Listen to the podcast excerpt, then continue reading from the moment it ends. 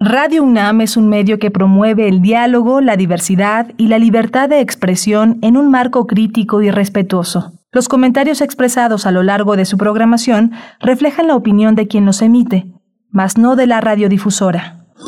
Radio UNAM presenta Primer Movimiento, El Mundo desde la Universidad. Hola, buenos días. Ya son las 7 con 3 minutos de la mañana aquí en la Ciudad de México. Es lunes 14 de febrero, muy significativo para muchas personas, ya fuera de lo comercial, del consumo.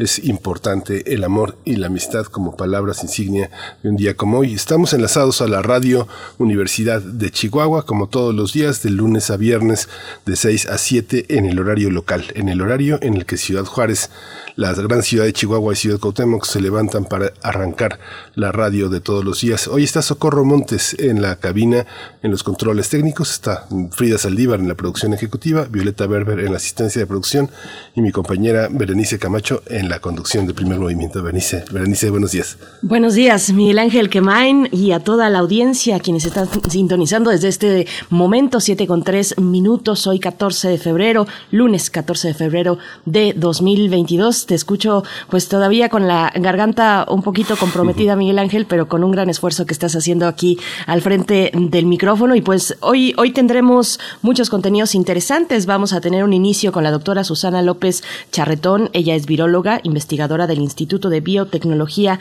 de la UNAM, integrante del Colegio Nacional y especialista en el estudio de biología celular de la infección por rotavirus y astrovirus para hablar de eh, el posible fin de la pandemia o al menos, al menos los elementos que se han puesto en consideración en algunos espacios desde, desde algunos eh, lugares de importancia de difusión sobre lo que ocurre con la pandemia para eh, considerar si esa es o no una posibilidad en los eh, meses más próximos. Así es que bueno, vamos a tener la lectura, el conocimiento de la doctora Susana López Charretón al respecto, Miguel Ángel. Sí, se va a complementar de una manera muy importante, muy interesante con la revisión que emprende Irene Soria, la maestra Irene Soria Guzmán en, la, en singularidades tecnológicas y TICS, que justamente revisa las coronaps, las aplicaciones del coronavirus para estar enterado que, en qué situación de salud estamos. Irene Soria es representante de Creative Commons México, es académica, es diseñadora y activista de la cultura libre. En nuestra nota nacional nos acercamos a las relaciones entre México y España al punto de estos recientes días. Vamos a tener la opinión y el análisis de Oriol Mayó, periodista, escritor, docente y ensayista. Es maestro en periodismo político, editor e investigador especializado en democratización comunicativa, estudios de audiencia y recepción, también en historia del presente y relaciones de México-España. Así es que bueno, este tema tan polémico recientemente, pues estará con nosotros en la nota nacional. y que sí es polémico, cuando en las relaciones personales te dicen, vamos a darnos un tiempo, uno tiembla, ¿no? En la nota internacional, las acusaciones contra Benedicto XVI, con el doctor Fernando González, él es psicoanalista, es doctor en ciencias de la educación, con especialidad en análisis institucional por la Universidad de París 8. Tendremos la poesía necesaria. Yo estaré compartiendo un poco de poesía y una propuesta musical por ahí de las 9.05 de la mañana en nuestra tercera hora. Vamos a tener también la mesa del día, los límites a la, a la prisión preventiva oficiosa tras la resolución que acaba de emitir la Suprema Corte de Justicia de la Nación. Lo vamos a tratar con Estefanía Vela Barba. Ella es directora ejecutiva de Intersecta, una organización dedicada a reflexionar sobre la justicia y su aplicación. Y cerramos con Biosfera en Equilibrio, la presencia de la doctora Clementina Equigua, quien es bióloga y doctora en ciencias por la Facultad de Ciencias de la UNAM, divulgadora desde el Instituto de Ecología también de esta casa de estudios, donde dirige la revista digital Oikos y lleva también a cabo las redes sociales del instituto. Nos hablará este 14 de febrero, nos propone Regala la golosina universa. Es lo que nos dice la doctora Clementina Equigua. Hacia el cierre del programa, nosotros les invitamos a permanecer aquí aquí hasta ese punto, hasta las 10 de la mañana. Nos vamos en este momento con información sobre COVID-19.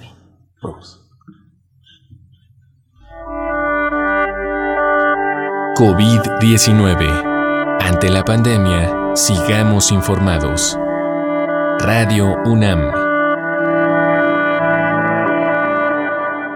De acuerdo con el informe técnico ofrecido ayer por las autoridades sanitarias, en ese mismo periodo se registraron 8.854 nuevos contagios, por lo que los casos confirmados acumulados aumentaron a 5.292.706, mientras que las dosis de las diferentes vacunas aplicadas contra COVID-19 suman 172.480.864. Los casos activos estimados a nivel nacional por las Secretaría de Salud son 107.652. En información internacional, en China, el regulador de productos médicos dio su aprobación condicional al uso de Paxlovid de la compañía Pfizer para el tratamiento de COVID-19. Este medicamento es un antiviral oral para tratar a adultos con síntomas leves y moderados de COVID-19 en riesgo de que su estado empeore. También reduce el riesgo de hospitalización o muerte en cerca de 90%. En noticias de la UNAM, la COVID-19 afectó la relación social y los vínculos físicos del ser humano. De acuerdo con Verónica Montes de Oca Zavala, del Instituto de Investigaciones Sociales de la UNAM, abrazar, visitar a alguien, incluso estrechar su mano, lo reflexionamos, lo dejamos de hacer por temor a enfermarnos. A propósito de la conmemoración del Día del Amor y la Amistad que se celebra el 14 de febrero, la especialista dijo que urge reparar el daño que la pandemia ha causado a las relaciones afectivas en recomendaciones culturales, el Centro Cultural Universitario Tlatelolco invita al encuentro K-Pop Stories Fanfiction, por amor y por placer. Las fans del K-Pop leen y crean fanfiction, un lugar desde el cual ellas pueden pensar y experimentar el amor y el placer de manera segura. La transmisión de este evento estará disponible mañana 15 de febrero a las 19 horas a través de la página de Facebook de la Unidad de Vinculación Artística del Centro Cultural Universitario Tlatelolco. Más información en facebook.com diagonal uva.ccu Tlatelolco. Quédate en primer movimiento a través de radio.unam.mx y el 96.1 de FM. Y escucha ahora un estreno musical de Abel Ibáñez un jueves a la tarde.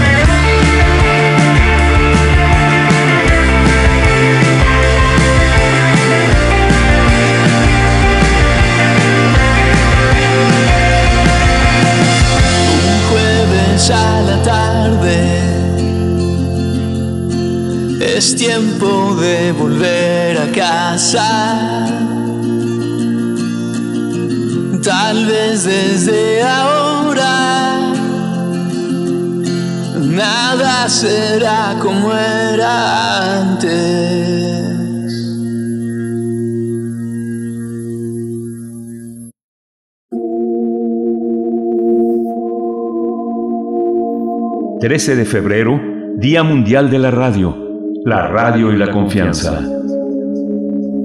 En el panorama radial del Valle de México, Primer Movimiento es uno de los informativos matutinos más escuchados, en la posición número 12 y el segundo más escuchado en cuanto a radiodifusoras de carácter público, de acuerdo a datos del INRA en 2021. Gracias por tu escucha y participación.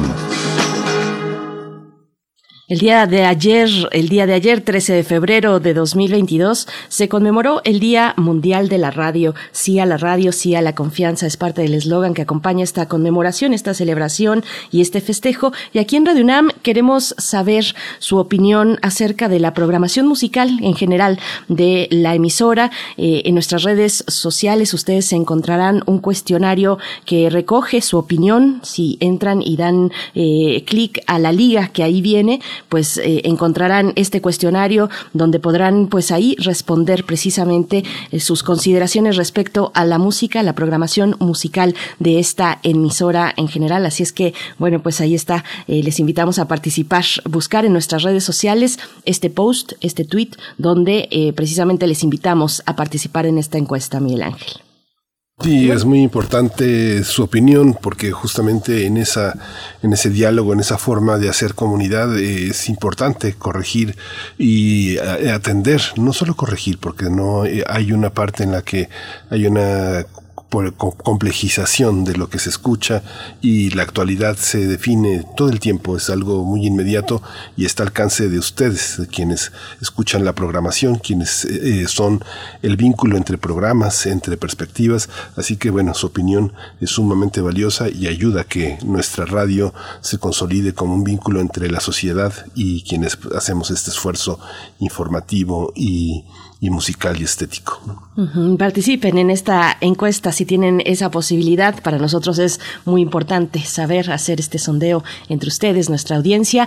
Vamos a ir ya con nuestro arranque. Esta pregunta, ¿se acerca el fin de la pandemia? Vamos para allá. Primer movimiento. Hacemos comunidad con tus postales sonoras. Envíalas a primermovimientounam.gmail.com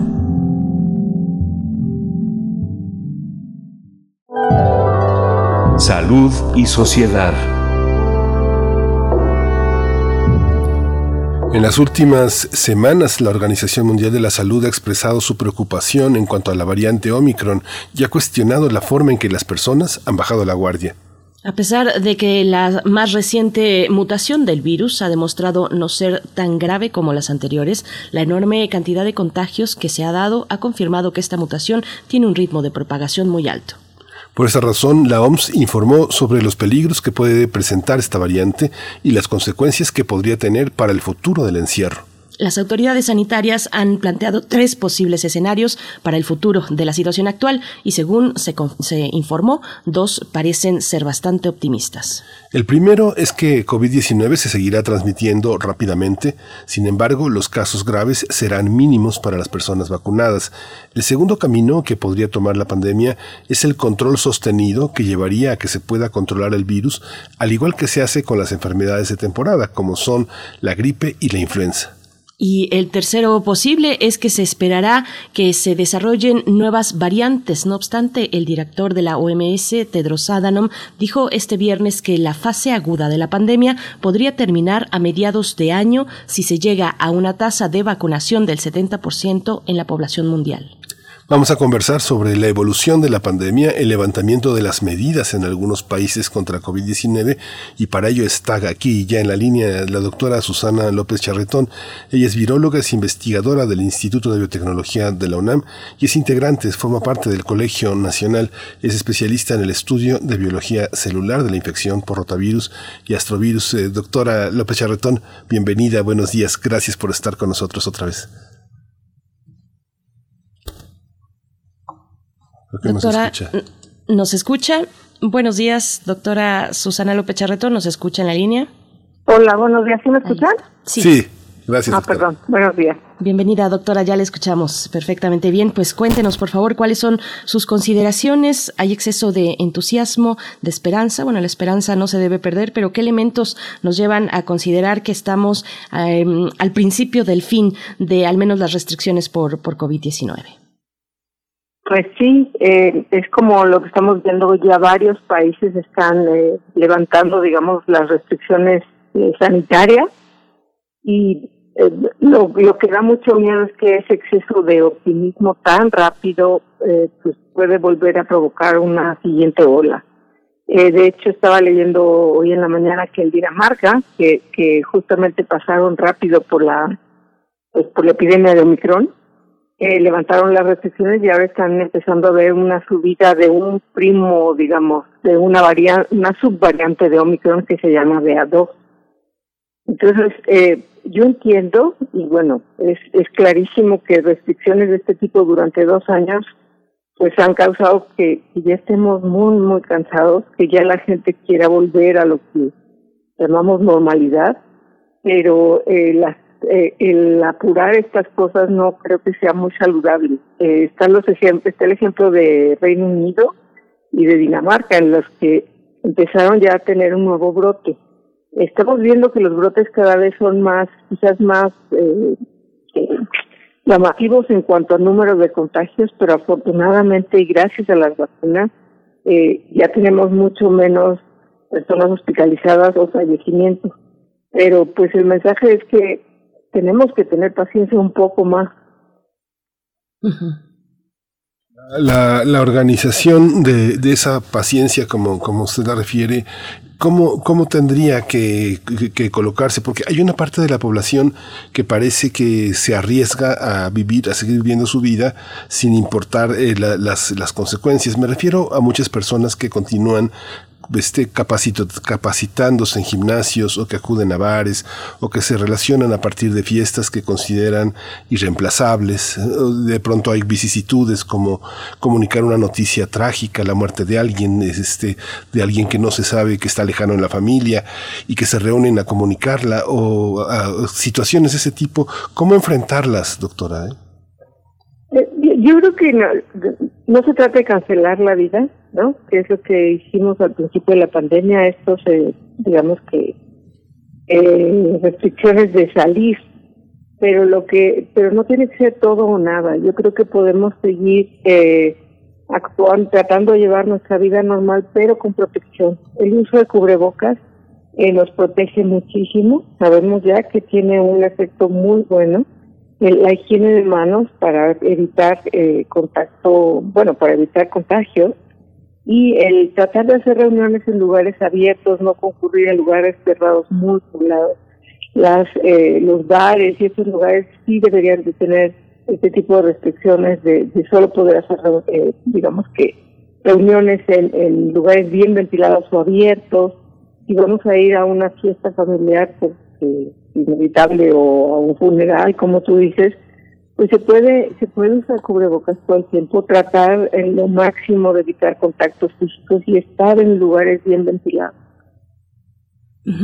Doctora, parte, le pregunto si parte de este levantamiento gradual en algunos países y este panorama general que, se plantea de un posible, eh, digamos, una posible nueva etapa, eh, tiene que ver con, en, buena medida, tal vez, con la presión social, con las manifestaciones, con la protesta social. Por ejemplo, en Ontario eh, han declarado estado de emergencia por protestas de transportistas, de camioneros, que piden se levanten las pues restricciones sanitarias. ¿Qué tanto es la protesta, la acción social contra estas restricciones, la que está también dirigiendo las acciones de los gobiernos, eh, cómo se ven los gobiernos eh, comprometidos al respecto, qué tanto están escuchando a la ciencia y qué tanto a la sociedad que protesta, doctora. ¿Cómo lo ve usted?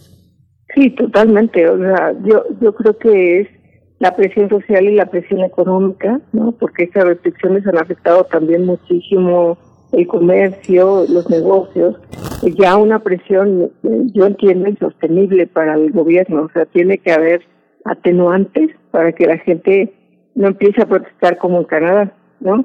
Pero a lo mejor un compromiso.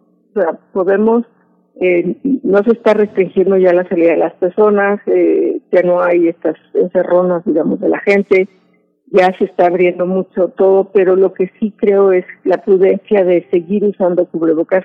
No es una medida tan restrictiva, la realidad es que pues no es cómodo, pero tampoco es eh, imposible usar cubrebocas todo el tiempo cuando estamos en público o en, lugares en donde hay muchas personas. Entonces yo creo que esas restricciones pues vamos a mediar, ¿no? Sí va a haber, sí va a haber más apertura, ya hay mucho más viaje, pero síganse cuidando, esa sería la idea, o sea, seguir usando cubrebocas, lavado de manos, evitar lugares cerrados. Es, es, es, es, eso es un compromiso muy leve, digamos comparado con, con el, una apertura total, que volvamos a caer en un punto en el que tenemos demasiadas personas hospitalizadas. Hay un, hay un elemento, doctora, por ejemplo, estaba yo revisando, yo no sé si tenga, si, si podamos pensar en una instrumentación técnica del control de la pandemia y la relación con las libertades individuales. Por ejemplo, veía, veía eh, eh, cuando cambió, cuando se instaló el primer sistema de suministro de agua potable, fue, según tengo entendido, fue en Escocia, alrededor de principios del siglo XIX, cambiaron muchas cosas cuando se prohibieron también algunas eh, eh, cocinas interiores en, en, Inglaterra. Eh, muchas de estas medidas que fueron obligadas, ¿no? La instalación de gas, la instalación de otro tipo de cocinas, de, de, las, de la corriente eléctrica para cocinar. Este tipo de aspectos tiene equivalencias en, para pensar la, el control de la pandemia desde aspectos sociales. Ya lo hicimos en la UNAM, el tema de la ventilación, por ejemplo, se han diseñado nuevas maneras de preparar las aulas para enfrentar esto, pero hay una cuestión técnica que se cruce con las libertades, con la idea de democracia que tenemos y que tienen otros países para levantar las medidas.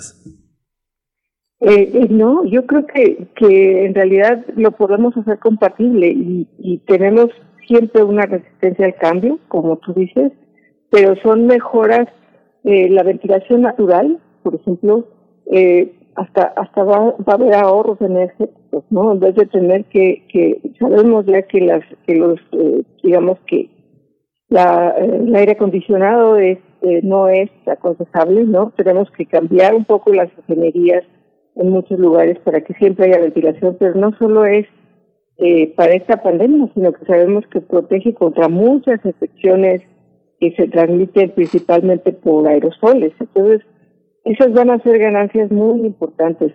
El uso de cubrebocas es cultural, o sea, toda Asia, principalmente Japón, Hong Kong, eh, Tailandia, eh, las personas tienen la costumbre de, usar cubrebocas cuando tienen algún síntoma gripal o en lugares muy concurridos, por ejemplo en los metros, la gente guarda silencio para no estar haciendo aerosoles, usa cubrebocas y, y esas cosas nos tenemos que ir acostumbrando. A lo mejor eh, tenemos esa resistencia tremenda al cambio.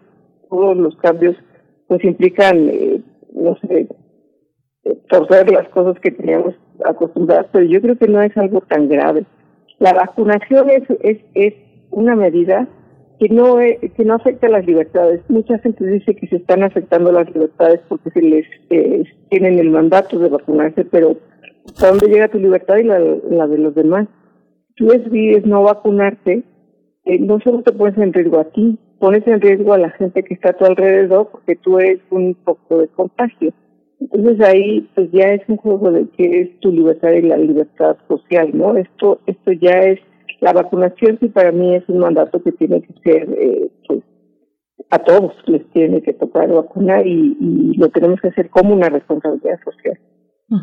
Doctora, y también, bueno, por ejemplo, en, Europa eh, argumentan que el fin de, del invierno, pues sería un elemento favorable para el fin también de las restricciones y tal vez el fin de la pandemia. Pero bueno, eh, eh, la otra parte del planeta, el hemisferio sur, pues van apenas abandonando el verano para entrar en el otoño y en condiciones, pues, de mayor riesgo para enfermedades respiratorias, como lo sabemos.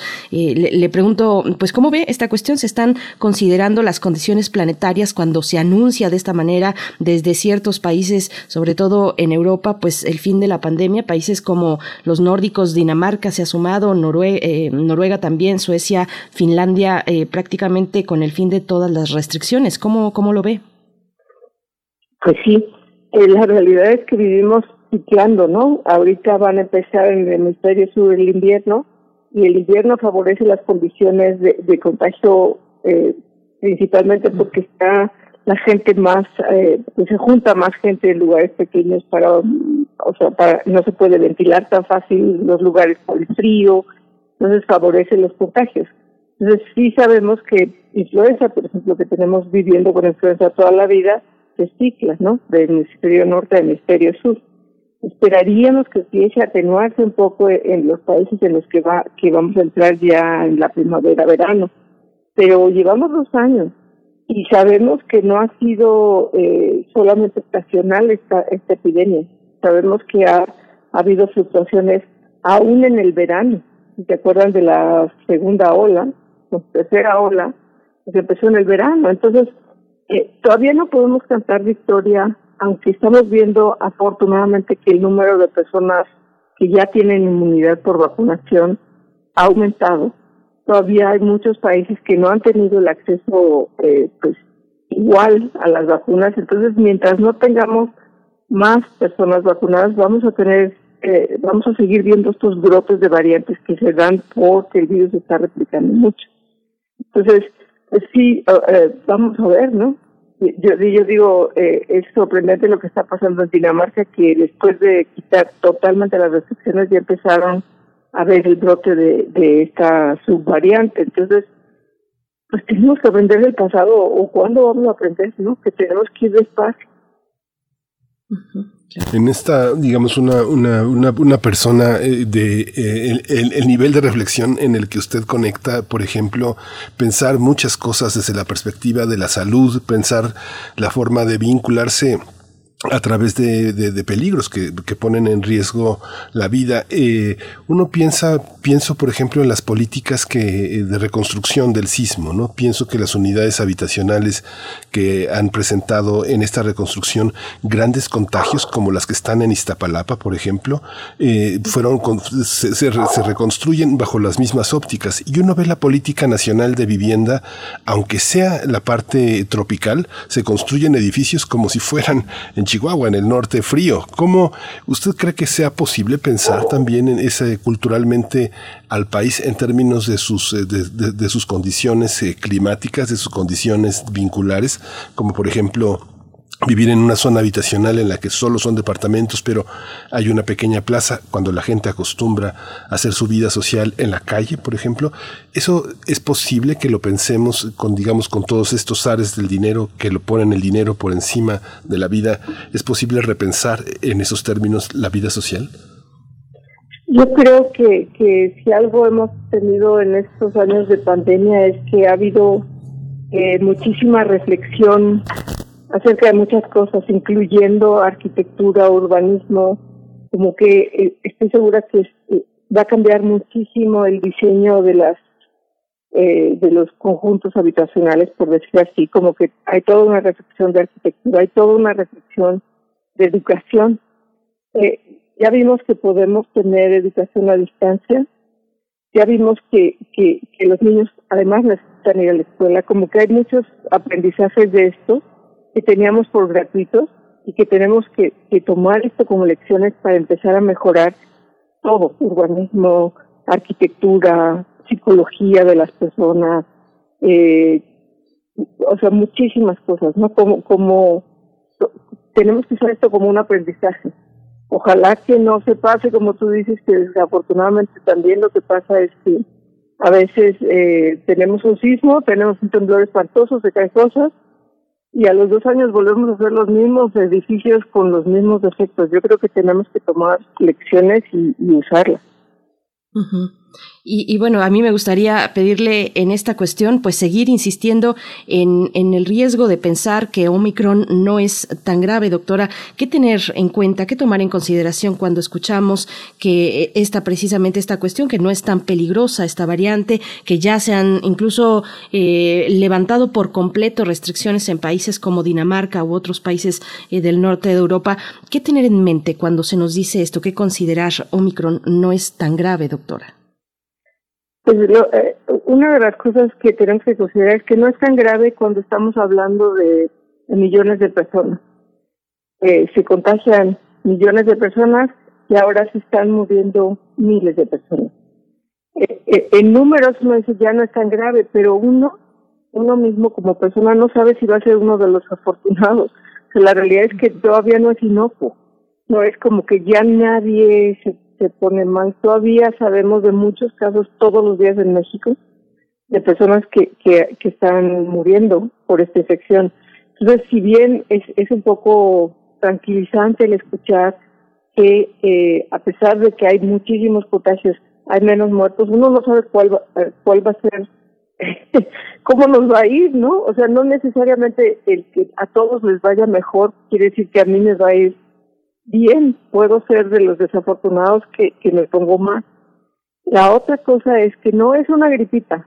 Esta infección, desafortunadamente, con este virus, causa secuelas en muchos casos que no sabemos por qué son. No tiene que ver con la gravedad de, la enfermedad. Muchas personas se quedan por meses con, con secuelas cardíacas, con secuelas pulmonares, con muchos problemas de, digamos, neurológicos, tienen insomnio, tienen angustia.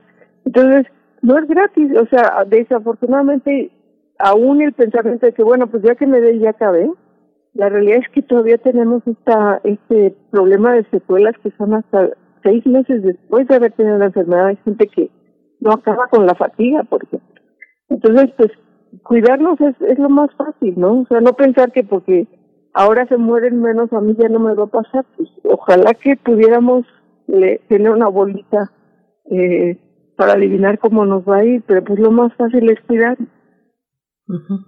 Usted, después que después que escuchar esto que usted, que usted dice, bueno, pues es una, una mirada profunda e idiosincrática toda esta parte. ¿Usted cree que eh, frente al levantamiento de medidas en el que eh, el concierto de medidas internacionales afecta, por ejemplo, en el caso de Italia, el visado, el visado de vacunación, las restricciones a empleos si no se está vacunado, toda, toda una serie de medidas que implican el cuidado personal y las políticas sanitarias, eh, ¿usted cree que en ese sentido las medidas que tiene que enfrentar México pasen por, por el Ministerio de Relaciones Exteriores, por la Secretaría de Relaciones Exteriores. Tenemos que normar eh, internacionalmente nuestra conducta, nuestra manera de protegernos.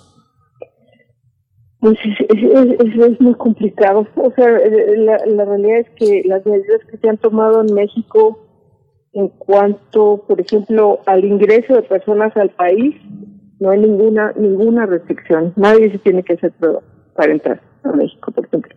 Nadie tiene que presentar certificados de vacunación. Y en cambio, cuando nosotros mexicanos queremos salir al extranjero, todos tenemos que llevar certificados de vacunación y presentar pruebas. Entonces, pues, eh, eh, no entiendo, eh, la verdad es que hay muchas cosas que no entiendo por qué se hacen, ¿no? en nuestro país y no en otros y viceversa y, doctora, bueno, ya nos vamos acercando al cierre. Le pregunto también eh, esta cuestión que ha declarado el director de la OMS, Tedros Adhanom, eh, que proyecta el escenario de pues superar la fase aguda de la pandemia si para mediados de este año se cuenta con el 70% de vacunación en la población mundial. ¿Cómo ve usted estas, estas declaraciones, estas eh, proyecciones? ¿Parece posible alcanzar esos niveles de vacunación? ¿Hay esfuerzos suficientes hoy para alcanzar esa, esa posibilidad, ese escenario? ¿Cómo lo ve? ¿Cómo es esta cuestión de la vacuna acompañándonos a lo largo, pues, de cuánto tiempo? Eh, ¿cómo, ¿Cómo lo ve? Sí, yo creo que, que, que, son buenas proyecciones eh, siempre y cuando pudiéramos, se pudiera controlar la distribución de vacunas. El problema es que hay países que ya van por su cuarta o quinta dosis, son países eh, que tienen pues mucho dinero, digamos, ¿no? Y hay países que ni siquiera el 10% de la población ha, recibido vacunas. Entonces, si las intenciones son muy buenas eh, y el, eh, digamos el grito de la OMS es eh, seamos igualitarios, primero vamos a vacunar a todos y luego empezamos con las cuartas dosis. Son buenas intenciones, pero pues la realidad es que es difícil controlar finalmente cómo se mueven las vacunas, cómo se eh, el acceso a las vacunas, la distribución de las vacunas tiene que pasar por toda una parte económica que a pesar de que la OMS ha hecho esfuerzos enormes por tener una distribución eh, paritaria, digamos, de las vacunas, eh, pues no se ha dado, ¿no? inclusive en nuestro país, digo, todavía no se vacunan los niños menores de 15 años eh, de manera eh, total, o sea, solo ciertos niños, aquellos niños que sus papás los pueden llevar a Estados Unidos o aquellos niños que han demandado, digamos, se han amparado para que los vacunen, pero todavía nos falta una cantidad enorme de población por vacunar. Entonces, las intenciones son muy buenas. El problema es si se van a poder ejercer, digamos, este tipo de, pues, de llamados de que todo el mundo se vacune. Pues doctora, pues nos deja, nos deja una, una, una gran una gran reflexión. Le agradecemos muchísimo que, que, que, que acepte pensar una cuestión tan especulativa, pero bueno, lo hacemos desde la sabiduría que usted, que usted tiene, la experiencia que usted tiene en, en, el terreno científico. Le agradecemos muchísimo que participe aquí en estas, en estas reflexiones y bueno, pues vamos a estar al tanto a ver qué, vamos a ver qué rumbo, qué rumbo toma todo este, todo este, todo este asunto en 2022. Muchas gracias, doctora. Perfecto, Miguel muchas gracias, que cuidarnos. Sí, gracias, doctora. A cuidarnos, ese es el mensaje, seguir con los cuidados que ya conocemos. La doctora Susana López Charretón es viróloga, investigadora del Instituto de Biotecnología de la UNAM e integrante del Colegio Nacional, especialista en el estudio de biología celular de la infección por rotavirus y astrovirus. Ahí estuvo su participación. Nosotros vamos a ir con música, Miguel Ángel. Sí, vamos a escuchar, hoy vamos a escuchar de Abel Ibáñez un jueves al tarde. Ah, no, ya, ya escuchamos, ya escuchamos esta canción para, para, para abrir. Hoy tenemos... Banda Filarmónica ah, de Secam, Amor Sham.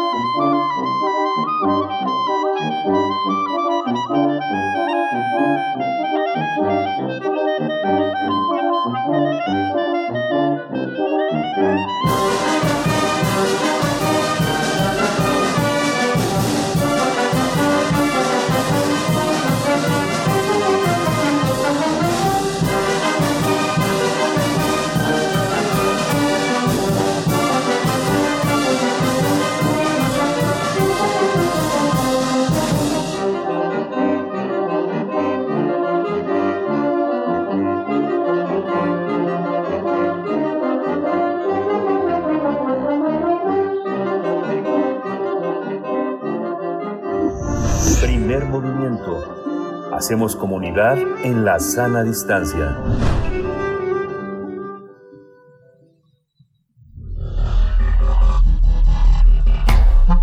Singularidades tecnológicas y TICs. Con mucho gusto saludo a la maestra Irene Soria Guzmán, representante de Creative Commons en el capítulo mexicano, académica, diseñadora y activista de la cultura libre, para hablar de las Corona Apps, las aplicaciones del coronavirus y sería bueno que en la audiencia nos vayan contando en redes sociales si ustedes han utilizado alguna, cómo les ha funcionado, qué tipo de aplicación. ¿Cómo te encuentras, eh, querida Irene Soria? Bienvenida a Primer Movimiento. Hola, ¿qué tal? Muy buenos días, Berenice Miguel Ángel, ¿cómo están? Hola, buenos días Irene, bien. ¿Qué tal, qué tal? Eh, pues sí, justamente eh, el día de hoy, ya pues prácticamente a, casi dos años de, haber iniciado esta pandemia que nos llevó al encierro, ¿no? Por, por el coronavirus, pues quisiera hablarles de un tema que, que si bien fue un pequeño debate al inicio de la misma y que desató algunos estudios, del cual, de los cuales les voy a hablar justamente el día de hoy, eh, y estos cuestionamientos, ¿no? Entre ciertas personas sobre cuáles podrían ser los impactos que podrían tener ese tipo de aplicaciones, que si bien en su momento sonaron muy eh, interesantes o como una solución o una posible solución al inicio de la pandemia, pues hemos estado viendo que tampoco es que hayan eh, necesariamente reducido los contagios. Pero bueno, ¿de qué estamos hablando o a qué nos referimos específicamente? Con las Corona Apps pues es esto, ¿no? Justamente las aplicaciones móviles que se generaron o que fueron referentes alrededor de eh, la pandemia del coronavirus, ¿no? Eh, muchas de estas Corona Apps son aplicaciones móviles que en su momento permitieron el rastreo de algunos contactos, eh, es decir, que tú podías identificar eh, si había personas cercanas que pudieran haber tenido que estuvieron cercanas al, al, al, al virus, ¿no? O que estuvieran cercanas a algún infectado durante esta pandemia. Entonces, muchas de estas aplicaciones, no todas hacían esto, claro, o sea, hay algunas que lo que lo realizaban que tenían esta función, pero muchas de estas eh, aplicaciones, esto es importante decir, fueron financiados oficialmente por los gobiernos, por ciertos gobiernos en ciertos territorios y en ciertas jurisdicciones. ¿No? Y bueno, ¿por qué sucedió esto? Pues bueno, es evidente, ¿no? Que por la crisis sanitaria desencadenada, ya dijimos, hace un par de años, en el 2020, por la pandemia del COVID-19, pues puso en la mesa algo que ha estado siempre, digamos, pero lo subrayó, ¿no? La necesidad de acceder a datos e información de calidad para que las personas pudiéramos tomar decisiones informadas sobre nuestra vida y bueno, en este caso de nuestra salud, ¿no? Esto es el derecho a la información, ¿no? O sea, sí hay como una necesidad y, el, y la necesidad de respetar este derecho a la información. Sin embargo, una de estas primeras respuestas para, para poder darle, eh, eh, pues sí, respuestas a esta necesidad y a este derecho a la información fue el desarrollo de aplicaciones móviles que ofrecieran información sobre el estado de la pandemia. Fíjense que algunas de estas aplicaciones tenían algunas o todas de las siguientes funciones. La primera era la posibilidad de poder acceder o poder hacerte un autodiagnóstico, ¿no? Que eran como preguntas de qué, de, de qué síntomas estabas teniendo, etcétera, etcétera, etcétera, ¿no? En algunos casos también te mostraban el procedimiento en caso de presentar síntomas y algunos hospitales que a los que pudieras acceder y la tercera, que esa es una, una de las que en su momento fueron preocupantes, lo que les decía hace un minuto, ¿no? El seguimiento de tus contactos, saber quién pudo haber estado contagiado o no y ver el riesgo, ¿no? Eh, esto al principio sonó muy bien, ¿no? Pero surgieron, como siempre, algunas preguntas por parte de académicos, académicas, tecnólogos, que intentamos pensar la tecnología y discutirlo desde un punto de vista crítico, que es un poco lo que hacemos siempre en esta sección, ¿no? Preguntarnos un poco el eje tecnología-sociedad. Entonces, algunas de las preguntas que, que en su momento surgieron fue, bueno, a ver, ¿qué funcionalidades están ofreciendo estas aplicaciones? O sea, ¿qué, qué es lo que van a poder hacer y qué es lo que están utilizando de mi teléfono, ¿no? O sea, qué herramientas, qué, qué cosas de mi teléfono, qué tanto se están metiendo a mi teléfono, ¿no? ¿Cuáles son los principales intermediarios? Fue otra de las preguntas, ¿no? En esta cadena de suministro de aplicaciones, ¿quiénes son los que están en medio? ¿Quiénes son los intermediarios y quiénes están accediendo también a estos, a estos datos generados, ¿no? Y sobre todo, una gran pregunta fue cuáles son las políticas de privacidad y manejo de datos personales que tienen cada una de estas aplicaciones, que son de esas cosas que nunca leemos y que siempre damos a aceptar, pero que es importante saber que existen y que las podamos leer de manera clara, ¿no? Entonces, bueno, algunos países europeos las implementaron Eh, igual, con ciertas críticas también, y particularmente el caso de Latinoamérica merece una mención especial, ya que hubo varios actores alrededor de, de, la implementación de estas aplicaciones y varias eh, pues sí eh, ejes no que participaron en el desarrollo de estas apps. Por un lado quienes entraron a, a la realización de estas aplicaciones fueron pues bueno gobiernos nacionales gobiernos locales organizaciones de la sociedad civil, esto en algunos casos, eh, estaba yo leyendo que no en todos los casos hubo organizaciones de la sociedad civil inmiscuidas en estas, en la generación de estas aplicaciones, solo en el caso de Guatemala hubo por ahí una, una, una organización que estuvo como muy, muy al tanto de algunas de estas aplicaciones, ¿no? También hubo organismos internacionales y sobre todo y por supuesto las empresas privadas, ¿no? También una de las cosas que pasaron fue que empezaron a haber aplicaciones apócrifas, ¿no? Que eran estas aplicaciones que de pronto pues se beneficiaron de la coyuntura, ¿no? Eh, y se beneficiaron de la obtención de datos personales y que en realidad no eran aplicaciones oficiales, ¿no? Entonces esto fue como de pronto complicado para algunas personas usuarias, ¿no? Saber cuál era la buena o saber cuál era la que sí podían bajar y cómo se utilizaban, ¿no?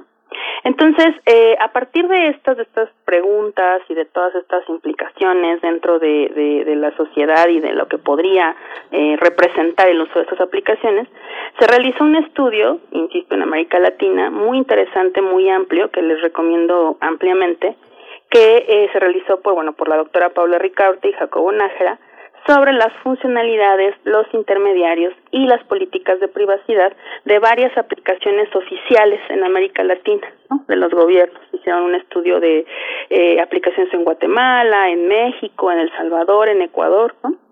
Y fíjense que este estudio arroja datos súper interesantes, ¿no? Una de ellas es que muchas de estas aplicaciones exigían muchos datos por parte de las personas usuarias a cambio de relativamente poca información. Es decir, las aplicaciones tampoco es que dieran demasiada información o, información actualizada, pero sí le pedían mucha información a los usuarios, ¿no? Desde este domicilio, teléfono, eh, obviamente eh, en algunos casos se requería la activación forzosa del GPS, ¿no?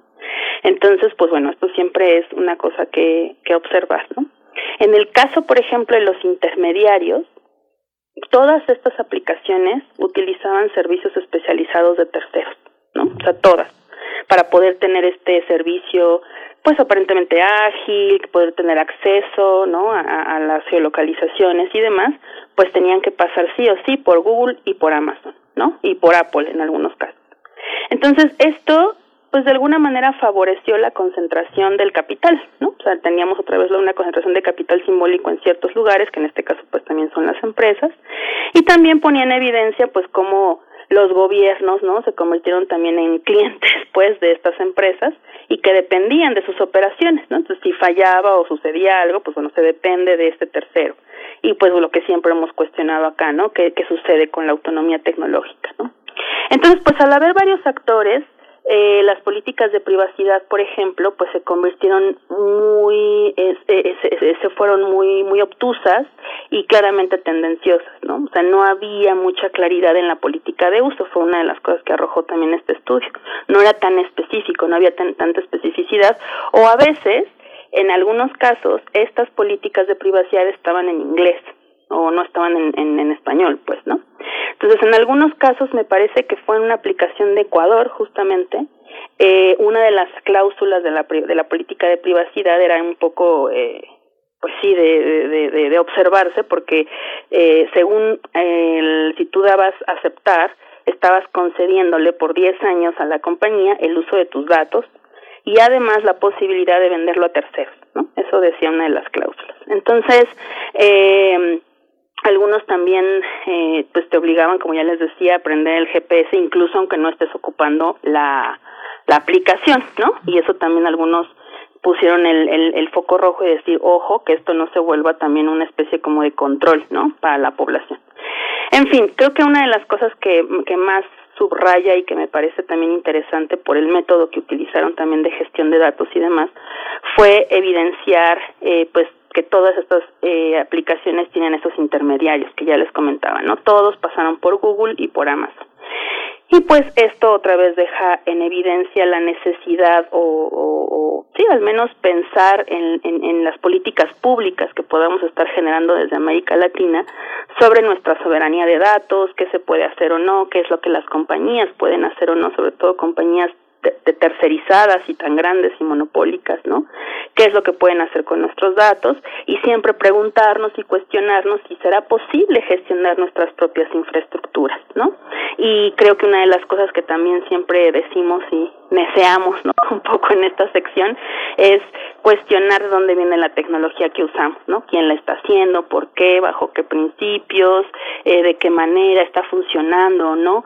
Porque también una de las cosas que sucedieron es que tampoco es que estas aplicaciones bajaran los contagios o representaran menos vidas, por desgracia menos vidas perdidas, ¿no?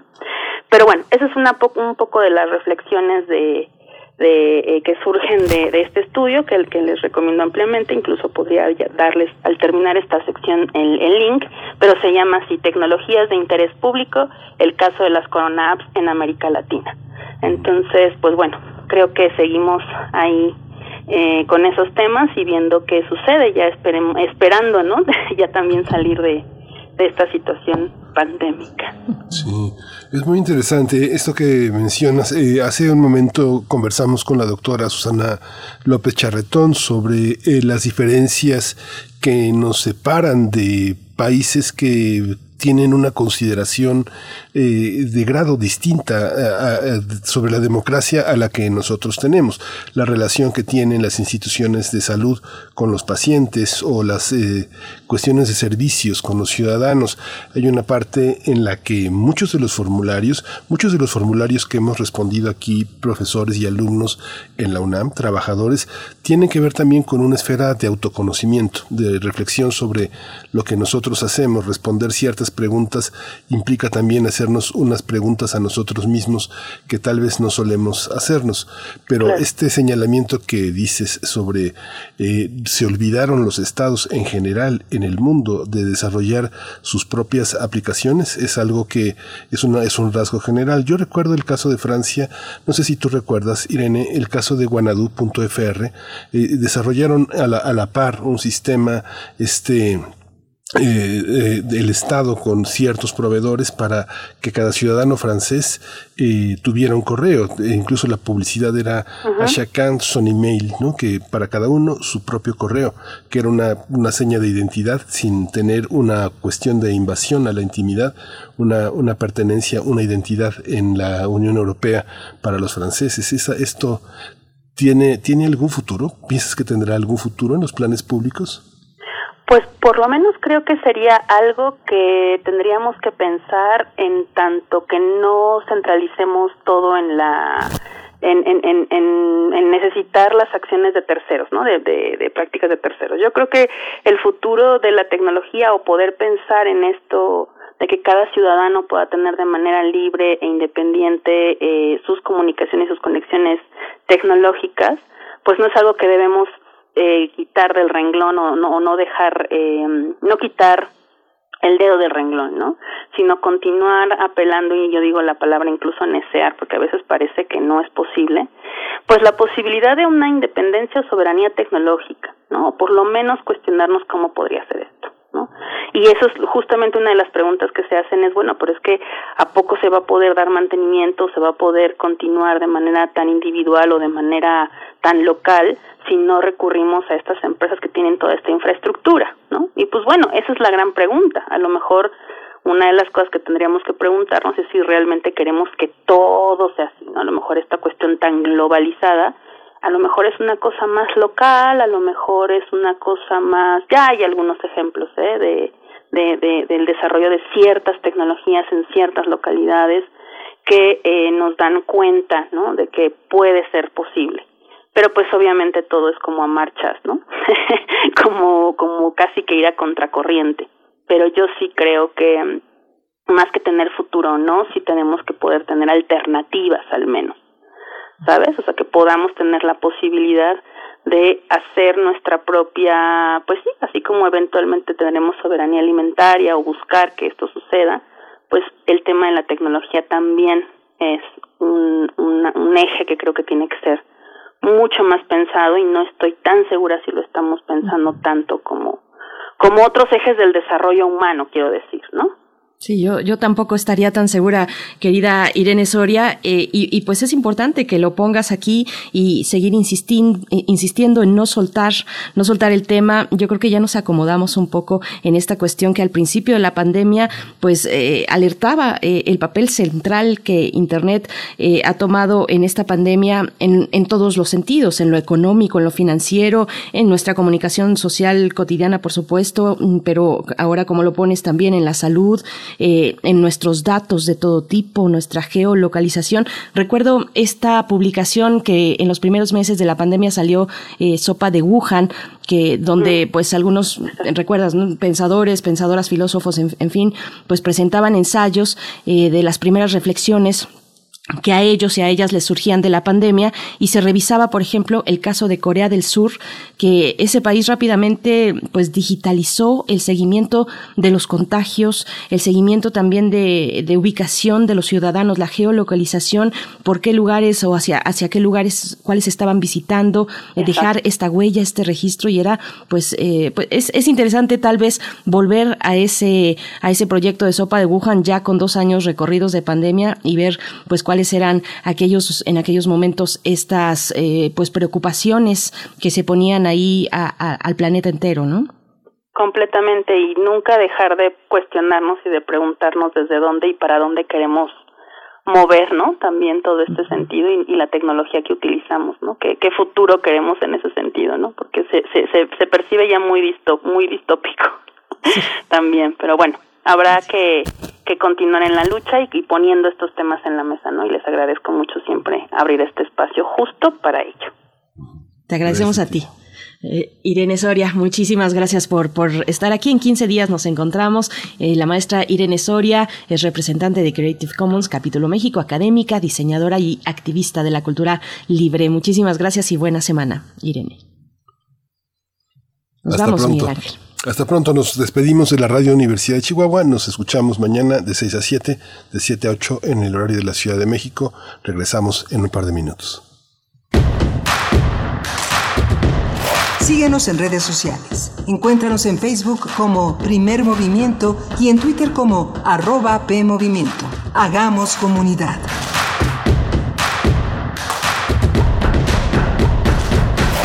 Hipócrates 2.0 Mantenerse informado es parte importante de la vida. La información nos da la oportunidad de tomar las mejores decisiones, principalmente para la salud. Soy Mauricio Rodríguez, conductor de Hipócrates 2.0, donde cada semana llevamos para ti los mejores contenidos y especialistas en materia de salud. Escúchanos. Hipócrates 2.0, martes a las 18 horas, por Radio UNAM. Experiencia sonora. ¿Sabes que las y los mexicanos que residen en el extranjero podrán participar en el ejercicio de revocación de mandato? Si tienes familiares o amigos que vivan fuera del país, diles que participen. Tienen hasta el 25 de febrero para registrarse. Recuérdales que para que su opinión cuente, deben tener su INE vigente y es muy importante, deben registrarse en la página votoextranjero.mx o en Inetel. La participación únicamente es electrónica para las y los mexicanos que viven en el extranjero. El ejercicio de revocación de mandato va y va muy bien. Este 10 de abril todas las opiniones cuentan. Participa y celebremos nuestra democracia. Los alimentos naturales ya se vieron ganadores. Los del Atlético Chatarra son pura mala vibra. Este partido se pone chatarra. Intentan doblar a los del Club del Antojo a fuerza de ingredientes malignos. Los alimentos saludables son nuestros héroes salvadores. Recuerda revisar el etiquetado, haz ejercicio todos los días y disfruta de gran salud. Come como nosotras y ponte saludable. Pura vitamina. Soy Hugo Gutiérrez Vega y estoy en descargacultura.unam. Disfruta. La conferencia impartida por Eduardo Casar, Vivir la Poesía. La poesía es una forma de conocerse a sí mismo a través del lenguaje. Eh, incluso hay una, una, frase de Beñat Arginsois que dice, la poesía no es un género literario, porque a diferencia de toda la literatura, la poesía no pertenece a la ficción. Conoce más en www.descargacultura.unam.mx.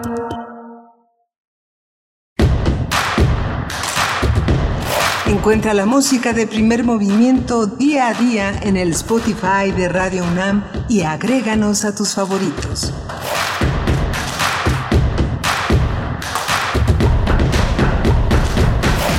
Buenos días, hoy es mm, lunes, no martes, lunes 14 de febrero de 2022 y a esta hora 8 con 3 estamos llegando al segundo momento aquí en primer movimiento en Radio NAM y también nos estamos enlazando en el 104.3 con la radio Nicolaita en la Universidad Michoacana de San Nicolás de Hidalgo. Estaremos con ustedes de 8 a 9 allá en Morelia y aquí en Ciudad de México se encuentra Socorro Montes esta mañana mm, dirigiendo la consola eh, en los controles técnicos, Frida Saldívar en la producción ejecutiva y Miguel Ángel Quemain dándolo todo con la voz que a veces cede, a veces no, en los micrófonos. Miguel Ángel, ¿cómo estás? Sí, estaba comentando que como uno pasa tanto tiempo callado con las redes, uno no se da cuenta la voz que de pronto sale, pero, pero bueno, aquí estamos este, haciendo este esfuerzo que es un enorme, un enorme placer y un enorme privilegio poder estar aquí. Hoy vamos a tener eh, en, la, en esta segunda hora de primer movimiento en la nota nacional vamos a tener la pausa de, que el presidente López Obrador refirió como un momento para repensar las relaciones entre el gobierno español y sus empresarios y cómo a partir de esa relación plantean sus relaciones eh, con otros gobiernos y con otras empresas en el mundo. Entonces finalmente consideraba que ese, esa manera de ponerlo en el discurso iba también a alertar al gobierno español sobre el conflicto de intereses que se generaba al plantear y al proponer su propio mundo como un mundo unificado en el negocio y en, el, y en la política. Así que bueno, va a ser muy interesante. Vamos a tratarlo con, con, un español, un, hombre que conoce, un periodista de altísimo nivel, de una gran profundidad y una gran eh, capacidad de crítica, que es Oriol Mayó. Él es profesor, ha sido profesor en, en, en nuestro país y un hombre pues con muchísimo respeto y muchísima eh, profundidad en los, en los temas que trata Oriol Mayó. Va a estar en este tema las relaciones diplomáticas entre España y México.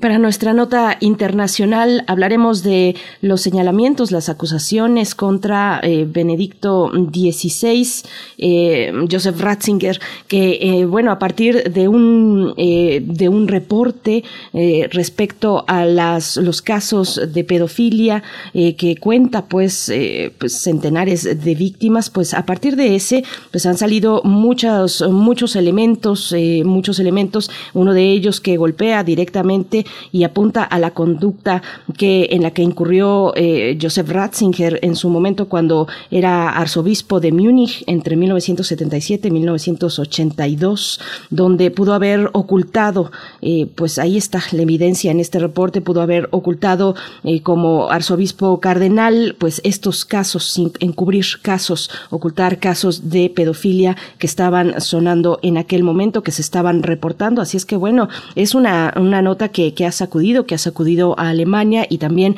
a otros países y ha pegado incluso al actual Papa Francisco eh, con una historia similar, siendo él arzobispo en Buenos Aires entre 2005 y 2011, eh, donde tampoco se mm, actuó el, propio Papa Francisco en su momento, actuó con respecto a estas denuncias de casos, es lo que reporta pues este informe del cual estaremos conversando esta mañana. Eh, estaremos precisamente Mm, vamos a ver con quién estaremos conversando con em, el doctor Fernando González, es psicoanalista, doctor en ciencias de la educación con especialidad en análisis institucional por la Universidad de París 8. Este, este tema, las acusaciones contra eh, Joseph Ratzinger en, mm, contextos en, en, pues profundo eh, agujero, este profundo pozo de la pedofilia, los casos de abuso hacia niños y jóvenes también por parte de integrantes de la Iglesia Católica, Miguel Ángel. Sí, es muy, muy interesante porque todos tenemos, en todos los países hay casos semejantes y la persecución de, esta, de estos encubrimientos en función de unos usos y costumbres que grupos empresariales católicos, eh, de médicos eh, han tenido sobre cuestiones pues muy, muy, este, muy complejas, ¿no? Fíjate, en, un tema que eh, tenemos para eh, el día de hoy es el fallecimiento de César Espinosa. César Espinosa eh, fue un hombre no solo de la radio, sino de la poesía, de la poesía visual. Él organizó muchísimos, el festival, nada menos de que de poesía visual, junto con su compañera, la escritora, la difusora cultural Araceli Zúñiga. Así que bueno, nos, yo creo que nos unimos a este pésame, a esta pérdida de un hombre que siempre tuvo la generosidad de acoger y de promover una poesía que estuviera muy cercana a, la, diversión, al entretenimiento, a, lo lúdico, a esta capacidad de tomarse, tomarse muy en serio, con humor, el pensamiento poético. Bueno, se fue, se fue César Espinosa, así que bueno, lo extrañaremos muchísimo.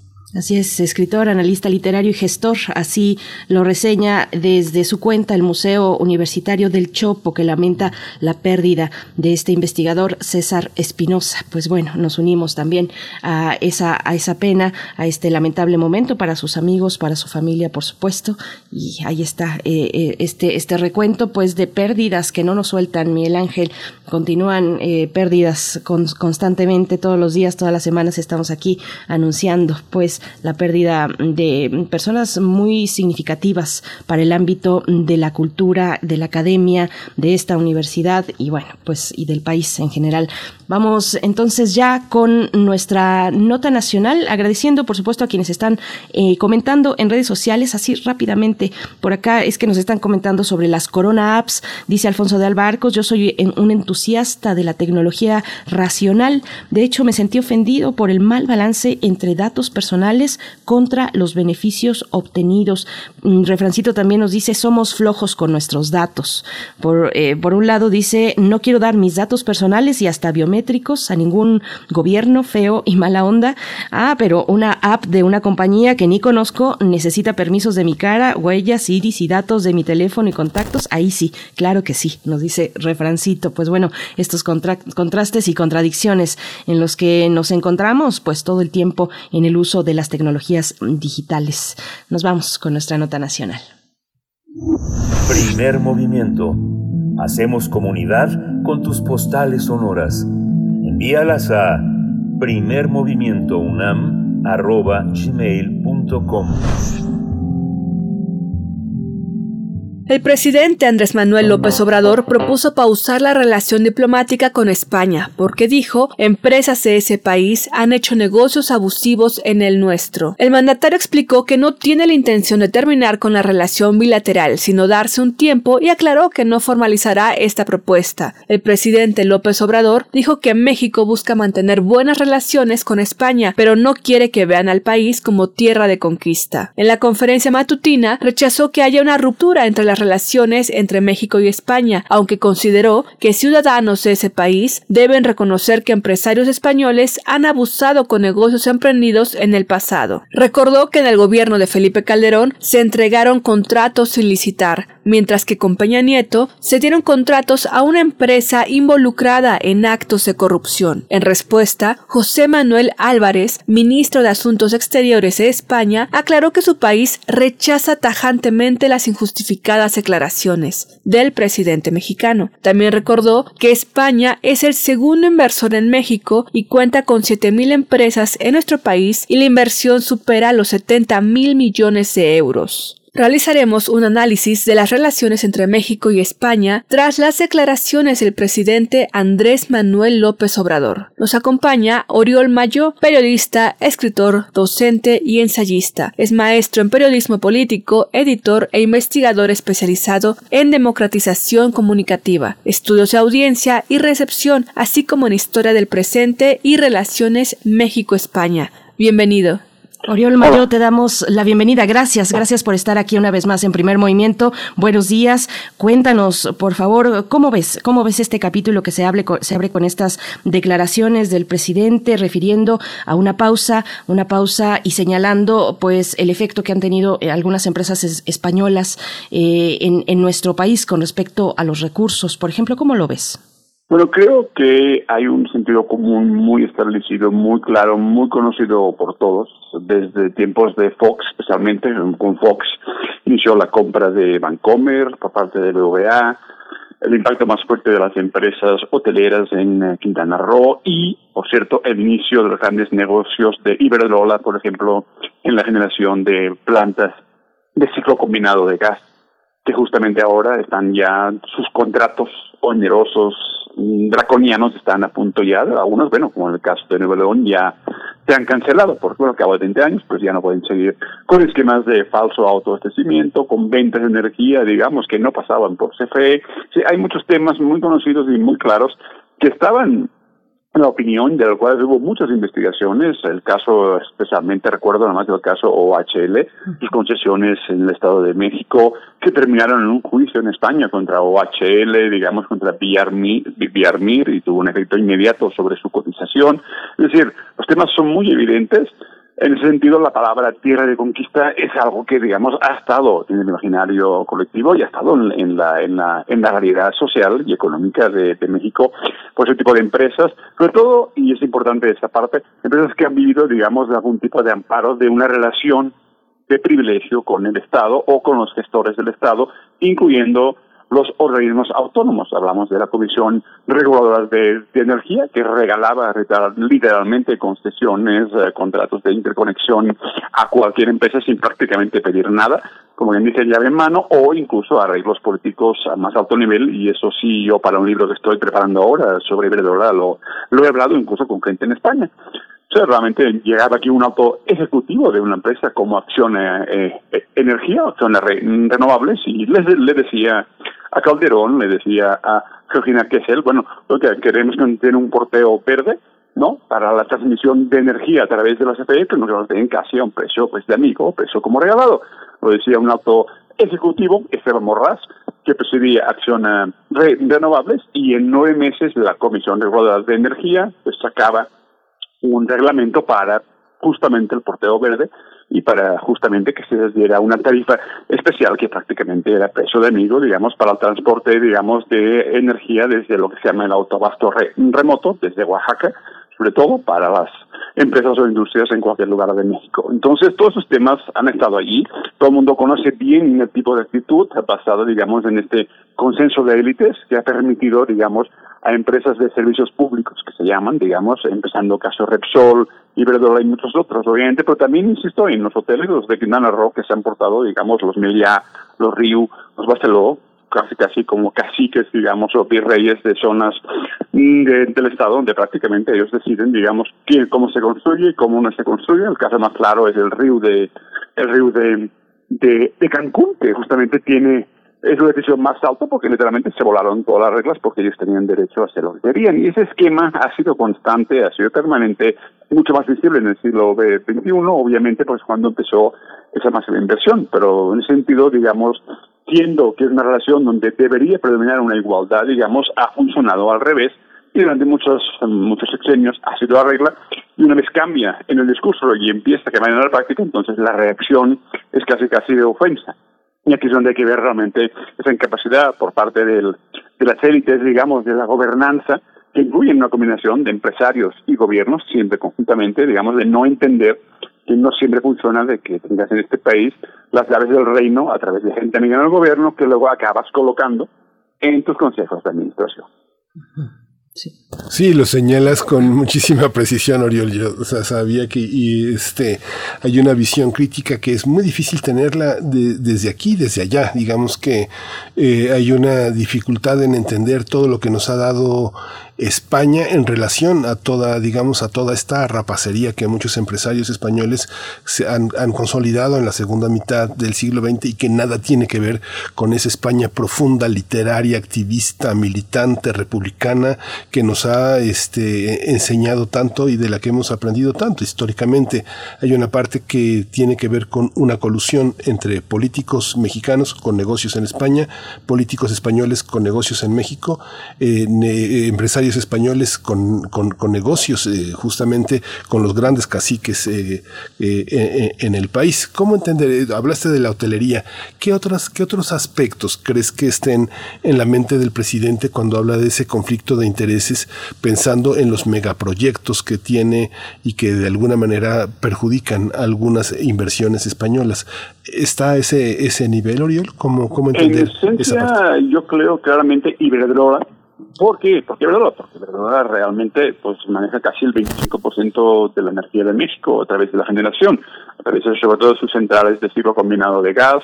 En eólica está Acciona, que es fundamental, tiene mucho, muchísimas, digamos, Acciona para generar su poder, es una empresa que se creó a partir de una empresa público-privada de Navarra en los 90, que se vendió a un cooperativo de obras públicas, que los entrecanales, una familia vinculada desde el franquismo a los altos poderes de España, una empresa que básicamente su, gran negocio ha sido, digamos, vender esas eólicas mano en llave, pero claro, obviamente, y aquí es como, como la clave, lo han vendido a través de una de un arreglo político a más alto nivel. En sentido, Iberdrola acciona también, no vemos acción, pero Iberdrola, ¿por qué Iberdrola? porque Iberdrola es la primera empresa que entró a ese gran negocio de los productores independientes de energía. Es decir, literalmente esos contratos en los cuales tú hacías una central uh, térmica y tienes un contrato a 20 años, justo por la que expiró ahora, con, con CFE, obligado a comprar toda la energía, incluso cuando no producían al 100%, y además encima acabas descubriendo que no solamente esa parte, luego se hicieron a otros yacimientos, y luego podían meter energía literalmente en la zona en la zona industrial de Monterrey, a todas las grandes empresas les vendían, digamos, no, ya con solamente con falsos supuestos de socios, pagando un dólar para ser socios, falsamente en los contratos de compra-venta, sino que además la vendían a otra gente sin ningún problema. ¿Por qué? Porque tenían la cobertura. Y esa es la clave por qué Iberdrola y por qué hablamos de servicios públicos. Porque en esencia los que entraron, la, la más importante de, como yo denomino, cártel español, es los que consiguieron este tipo de relación especial, digamos, y de favores, porque es tan larga, es tan larga la historia que incluso en aquellos tiempos de Juan Camilo Mourinho, el famoso, el famoso, el hombre de confianza de Calderón, que murió, digamos, cuando cayó su avión en reforma, digamos, es importante porque hasta realmente se, se rescató a un astillero gallego. Literalmente Pemex fue obligada a rescatar un, en, un, en una situación como de crisis que había en Galicia, rescató un astillero porque pues el papá de Mourinho que era debido, pues quería hacer favores, digamos, a la gente de, su partido, digamos, en Galicia, ¿no? Y Pemex, una empresa que han ido quebrando literalmente sexenio con sexenio, tenía incluso que servir para eso. Entonces, Iberdrola sí me parece que ha sido obviamente la empresa que más ha trabajado y algo muy importante, el gobierno de México sí intentó una negociación con Iberdrola. Realmente en septiembre del 20 vino aquí un señor que está imputado en España, Sánchez Galán, el presidente, por espiar a rivales, por espiar a ecologistas. Tiene una, una causa importante, también una causa problemática para Iberdrola, que le impidió la compra de una empresa de servicios en, en Nuevo México, justamente porque su presidente está imputado en un caso judicial del cual no puede escaparse y que podría comportar graves consecuencias por primera vez para una empresa grande en España. Dicho esto, toda la clave importante es que Iberdrola lo que hizo es aprovechar esa circunstancia, digamos, de una apertura de mercado hecha a modo para esos empresarios y cuando el gobierno de México en el 2020, en septiembre, inventó una negociación para que, para que, por ejemplo, los onerosos contratos que había, digamos, de gas natural, digamos, sea menos como pasó con los gasoductos, pues hubiera un precio distinto, se bajara, digamos, esa, ese contrato tan draconiano, la reacción de Iberdrola fue de, son dos contratos, nos vamos a amparar, tenemos todo el poder y aquí ningún gobierno nos va a decir qué hacer. Ese fue Enrique Alba, que fue el virrey de Iberdrola México, fue el que así, casi casi a gritos en la CFE, para decirles que aquí nadie se atreve con ellos. Una muy mala costumbre, otras empresas negociaron, por ejemplo, en los gasoductos para que al menos, digamos, los contratos se bajara, digamos, el costo fijo y fuera más viable realmente, aunque fueran, siendo privados, que no fuera tan oneroso para CFE y para el Estado. Esa actitud permanente de disputa, digamos, de aquí nadie me va a tocar mis negocios, y segundo también de hacer lobby, porque obviamente como vemos con la reforma eléctrica, obviamente los consultores, los cabilderos trabajan casi casi al unísono con Iberdrola. En ese sentido, Iberdrola se convierte como en el eje moral, en el eje como rector, digamos, de esta ofensiva para que no se pueda cambiar, digamos, la Constitución y, digamos, y convertir, digamos, la, la electricidad en lo que siempre ha sido no, solo un servicio público, sino, digamos, algo que el Estado ofrece a la ciudadanía para que no pase justamente, como sabemos en España, cuando a partir del 97 se acabó cualquier tipo de regulación del Estado sobre las compañías eléctricas y empezó a pasar lo que hoy sabemos de que pues, no hay nada que hacer prácticamente con las tarifas, digamos, de los usuarios. Entonces, es fundamental y Iberdrola es la empresa que por años ha mantenido ese tipo de relación específica a través del control de la Comisión Reguladora de Energía Y déjame nomás recordar una cosa, el famoso apagón del 2020, porque creo que fue el 25 de diciembre del 2020, si se acuerdan, esta hora y media, tiene mucho que ver con que Acciona, otra empresa de, que conectaba energía, la energía eólica de Tamaulipas, se dedicó a balcanizar la red y hacer pruebas de conexión sin avisar, digamos, a CENACE ni a CFE, y eso provocó, digamos, un efecto dominó en la red eléctrica y eso pasó que el 25 de diciembre, si todos se acuerdan, acabamos muchos, dos horas o tres en todo el país sin luz. Ese tipo de empresas que se sienten dueños, que realmente aplican una teoría de como tierra de conquista. No pagan consecuencias, asumen que tienen derechos especiales negociados con amigos del gobierno que luego reciclan en sus empresas y de esta manera al final del día la mala costumbre es que ni siquiera cuando se pide, se exige una negociación, no la aceptan porque están además convencidos que los tribunales los jueces de circuito de tribunales pues van a acabar amparando. Eso es lo que explica, por cierto, y acabo que son muchos temas que obviamente cuando al final hay que hacer una reforma constitucional, porque todas las leyes han sido bloqueadas a través de amparos y ha sido imposible ni siquiera la confiabilidad de la red, la, ley de la industria eléctrica, no ha sido posible, digamos, que se actualice, que se mejore esa situación, porque el amparo permanente exige al final del día entonces que haya una reforma constitucional, porque no dan opción a ningún tipo de negociación. Es un poco es la cruz de Cata español y porque también Iberdrola se ha convertido como en el vocero de esta postura de como de como de reto al gobierno de México constante y permanente. Oriol Mayo, eh, hablas de esta, una especie de teoría de tierra de conquista que, que, además supera las fronteras de México. Tal vez sería importante también destacar eh, el contexto regional, la lectura regional, la presencia de estas empresas en la región latinoamericana, su impacto. Por ejemplo, Repsol, que recientemente con el desastre petrolero eh, por derrame en el mar de, de, Perú, luego de la explosión del, del volcán en Tonga, pues ahora una nota del país eh, del diario El País, esta mañana anuncia una, eh, pues la decisión de, Repsol de pasar al contraataque y denunciar a la compañía armadora de ese buque y a su seguro también. ¿Cómo se ve? ¿Cómo se ve con una mirada regional la presencia y los efectos de estas empresas Iberdrola, Repsol, OHL? ¿Cómo lo ves? Pues justamente la clave empezó, mm, esa operación empezó en Argentina en el año 90-91, cuando realmente Carlos Menem, y no se acuerda de Carlos Menem, el mm. famosísimo, gran corrupto, el hombre que estudió el peronismo desde dentro en los 90, se fue a Madrid a ofrecer.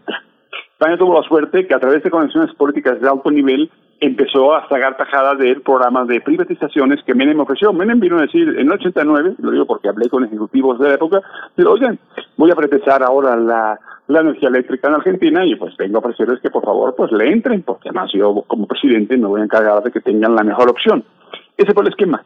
La base es que mandaron a varios altos ejecutivos de empresas de la época, y Iberdrola apenas nació en el 91, de la fundación de las empresas, pero hubo muchas más empresas, así como Repsol, que empezaron a entrar, Telefónica también, en aquella época, pero básicamente a través de programas de privatizaciones. La, la entrada fundamental, la que generó además el efecto más importante, es que entraron a sectores que habían sido públicos, sectores estatizados, fruto de una tradición muy larga digamos, de recuperar activos para, para la población, para la mejora social realmente, que se hizo en todo el mundo, y tuvo que ver con que los servicios públicos, el agua, el gas, la luz fueran públicos, porque ha sido siempre la única forma de evitar, digamos, ese tipo de depredación de mercado que se produce cuando servicios tan importantes que además como privados. Pasó con el agua, Zabambas, en los casos muy claros. Entonces, la entrada de aguas de Barcelona, la entrada de grandes empresas de servicios públicos al negocio privatizado en Argentina, siguió Brasil, en Chile y en México llegó, llegó ya, ya concedido claramente y, y se empezó a construir ya concedido y empezó el efecto más importante, digamos, con, no todavía con Iberdrola y con la compra de Bancomer. Eso fue, fundamental porque ahí es cuando más se dio la importancia y más, y más la gente no notó justamente la, la falta de diferencia. Finalmente, lo único interés que ha habido es, digamos, apoyos del gobierno para que se consiga que las compras que les garantizan los amigos, digamos, se, se lleven a cabo. Dicho esto, es muy larga y tiene que ver con esto. La esencia del tema no es que vendan nada. como a cualquiera que tenga más de 40 años puede ya como recordar, en los barrios había tiendas de cachopines. Quien no conoce una mueblería, los Vázquez Rañas, Raña iniciaron justamente sus negocios, digamos, en muebles, esa venta en abonos. Una cosa es que en los, todo el mundo conocía una tienda normal y no pasaba nada, era un negocio, digamos, de redes de migrantes, pero no es lo mismo que entrarle, digamos, al corazón de, un tipo de empresa pública generada por una, como el caso de Pemex, como el caso como de CFE, de una, de una ambición muy clara de una soberanía energética muy importante en lucha contra poderes muy importantes, como pasó con el caso de Cárdenas. Esa es la clave de por qué cambió tanto la percepción de, de, España en México, a partir sobre todo de Fox, que es cuando más fue visible, digamos, ese impacto de este tipo de, como de relación. Lo de Repsol fue evidente cuando se hace un contrato para que abastezcan del gas de camisea de Perú, digamos, a, a, la terminal de, de gasificación de Manzanillo, y entonces realmente ahí se ve clarísimo. En el caso de, de, Calderón, está muy bien explicado, ahí sí otro acuerdo que se abrió. Se abrieron casi todos los mercados energéticos y vitales, digamos, ¿no? Entonces esa es la clave también para entender la sensación de conquista. No es lo mismo una morada de coches, aunque tenga privilegios muchas veces, como pasa en Puebla, como con Volkswagen, no significa que lo que venden son coches. El caso están entrando en sectores ya regulados, que fueron de estructura pública, de propiedad pública, y por tanto, tienen otra forma, esta gente están, digamos, aprovechándose, de un esquema de privatización que siempre comporta un tipo de influencia o de corrupción a través del negocio con cada uno de los presidentes o de los organismos autónomos que han sido siempre, es muy importante, puestos al servicio de esa gran empresa, nacional, internacional o de quien sea. Esa es la clave de la explicación de que desde Argentina, Brasil, Chile, Centroamérica, en todas partes veremos el mismo esquema de depredación de servicios públicos. Es lo que explica la sensación de conquista. Importante porque si distinguimos de esto va a parecer que todo es lo mismo. Ellos decidieron entrar a un esquema, digamos, donde se requería de siempre la privatización. Y es la clave de por qué Iberdrola quizá es el mejor ejemplo de la sensación que produce una, como una conquista permanente, aprovechando literalmente los mecanismos de colusión y corrupción ya muy conocidos y muy estudiados. Sí, Oriol, y además está, una cosa que en el marco de un enorme combate social entre adversarios y amigos de la cuatro transformación se da se da en un ámbito sobre todo mediático. En España pues hemos visto digamos que todo toda la industria editorial la industria hotelera restaurantera todo está con este educativa en parte es santillana es el país y es Alfaguara y es toda una industria que también en algunos casos, en algunos periódicos, se tienen eh, en España. No ese nivel, pero el mundo, la vanguardia, el diario de Galicia, el diario, muchos diarios, mucha de la prensa, mucha de la industria mediática está en eso. ¿Cómo somos percibidos en ese caso, en ese caso de las, de las eh, declaraciones del presidente frente también a otro combate mediático que lo denosta, que lo coloca en el autoritarismo, en esa visión? ¿Cómo nos ven? Y en ese sentido, España y sus medios en este momento frente a Europa, ¿qué tanto impacto tiene, Oriol? ¿Cómo nos ven? Pues justamente el esquema es importante que como, como retomar el tema de la famosa carta ah, del presidente de México al, al, al gobierno español a partir de la cuestión de qué hacemos con la conquista. Es decir, la propuesta, por cierto, es importante, no el perdón, no se refirió a que los españoles tengan que pedir perdón por nada, sino un perdón del gobierno que es heredero de una colonia, y lo digo porque a veces se nos olvida que legalmente España se considera heredera del Reino de España de los reinos anteriores. ¿Por qué? Cuando cualquier, recuerden cuando cualquier barco, digamos, un galeón español a una empresa privada intenta tomar el oro, el gobierno de España exige, digamos, su parte, es decir, de que es una propiedad del gobierno español, por tanto asume la continuidad legal de una monarquía que existió cuando la conquista, digamos, de toda América. Es importante porque luego España tiene nada que ver cuando realmente la oferta de México la verdad, sentemos a la mesa una comisión de verdad, no una comisión al estilo del 92, de que en el año 92, pues eh, no. la idea fue que Salinas le ofreció a España una, una, una narración barroca y maravillosa sobre el encuentro de dos mundos, que por cierto, en sentido, ofreció a un mexicano, Miguel León Portilla, les ofreció el discurso que no esperaban, porque no tienen tanta imaginación, pero dijeron que esto fue un encuentro maravilloso, pero en el momento que un gobierno dice, oigan, señores, sentémonos en la mesa, porque aquí una conquista, hubo temas muy delicados, hubo además un, un, resentimiento, un resentimiento histórico muy fuerte de España, tardaron más de 12 años en conocer la independencia de México, realmente una cuestión de, de pleitos de derechos, de expropiaciones durísimo y brutal, que en muchas circunstancias pareció de que España no era, no era capaz de reconocer, digamos, la soberanía de los países de, del, del, continente y por tanto al momento que un gobierno pide no pide digamos florituras pide que claramente nos sentemos a hablar del pasado incluso para definir incluso la relación del presente las reacciones de indignación de moralina de no me invitaron al desfile de independencia digo hombre gracias no ni siquiera contestas una carta, ni siquiera te haces el ofendido. Lo siguiente es que es que además te inviten a la potencia, digamos, y no solo la inviten a pasar el desfile, digamos, de los 500 años de la, de, la caída de Tenochtitlan, ¿no? Entonces, realmente la actitud es muy complicada. Segunda, tenemos ahora en España, y es un tema, hay un revisionismo histórico muy fuerte. Hay unos bestsellers que impactan sobre la, la leyenda negra de la conquista, sobre los bienes de la hispanidad, y tenemos Santiago Bascal, Movino, pues con el pan en esa foto que hasta que se dieron cuenta que ya no les convenía, que empezaron a mostrar como a, a, borrar tweets. Entonces, hay dos problemas. España, el reino de España es incapaz de tener una relación de igualdad con los países del continente. No les gusta que les digan que sí a todo y que son geniales y que duran prensa y generalmente compran con espejitos. La industria cultural, como, como comentabas, tiene la tradición de o dar premios o dar becas, digamos, o tener una estructura a través de sus editoriales y sus medios para, digamos, compensar las las, las privatizaciones con algún arreglo de espejitos por oro. Eso es muy tradicional y funciona mucho con el tema intelectual, ya sabemos que el hambre entre escritores es más grande y artistas y por tanto, digamos, una beca un premio siempre te arregla un poco la vida, pero una compensación literal de espejitos por oro. Ese es el problema de la actitud y se convierte en que si un gobierno decide revisar cláusulas, contratos, se convierte en un gobierno populista, autoritario y la prensa se encarga de repetir ese tipo de lenguaje que lo que convierte es que, bueno, el ofendido, ¿no? El ofensor acaba siendo el ofendido y prácticamente es imposible que se entienda desde allá lo que está pasando. Insisto, además, cuando hay ahora una oleada revisionista que impresiona, prácticamente, como dicen, nos salvaron, como dice, como alguien dijo del canibalismo, canibalismo azteca y tantas cosas increíbles que parece que hay una incapacidad real para entender que no hay relaciones de igualdad cuando se pide desde América, los países piden una relación de igualdad, con un país que además pues, fue el imperio, pero no es nada. La posición de España en Europa es de humillación permanente y entonces uno se compensa, digamos, con ese poderío que le da el hecho de intermediar a veces entre Bruselas, la Unión Europea y, los, y el subcontinente, ¿no? Entonces es muy importante porque complica muchísimo, además con esa soberbia como natural de creer que pues hay como un derecho Ah, pasa muchísimo con los españoles. En este caso, para acabar, así como los gringos que, digamos, tienen cierta habilidad cuando se manejan los negocios de no meterse a hablar de historia, porque ¿para qué sirve? Para nada. No hay español que venga a México y ya sepa cómo hay que hacer las cosas, cómo hay que solucionarlas y cómo funcionan. Entonces, realmente, además, hay un problema cultural esto siempre y que en el momento que las empresas entran en ámbitos de soberanía energética, en ámbitos de lo que es público se realizó, entonces se genera, sí, obviamente, una tensión que estalló o se concretó a partir de un gobierno que decidió que cuando menos se acababa esta subordinación permanente, constante, casi casi aburrida, donde cada sexenio sabíamos que había una empresa preferida y por tanto y no había consecuencias. Entonces yo creo que por primera vez, cuando menos,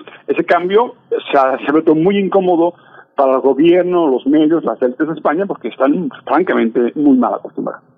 Pues Oriol Mayo, iremos viendo cómo corre este capítulo ahora en el contexto de la reforma eh, eléctrica en México. Ya el ministro de España de Exteriores y Cooperación, José Manuel Álvarez, pues ha rechazado, ha dicho, rechaza tajantemente España las declaraciones injustificadas, dice, del presidente de México y dijo también eh, que eh, pues velarán por los intereses de España. Agradecemos mucho esta participación y ojalá podamos dar seguimiento a este tema. Oriol Mayo, muchas gracias. cómo no. Ahí nos vemos. Gracias. Oriol Mayo, periodista, escritor, docente y, ensayista. Nosotros vamos a ir con música. Miguel Ángel, esto está a cargo de Bjork, Big Time Sensuality.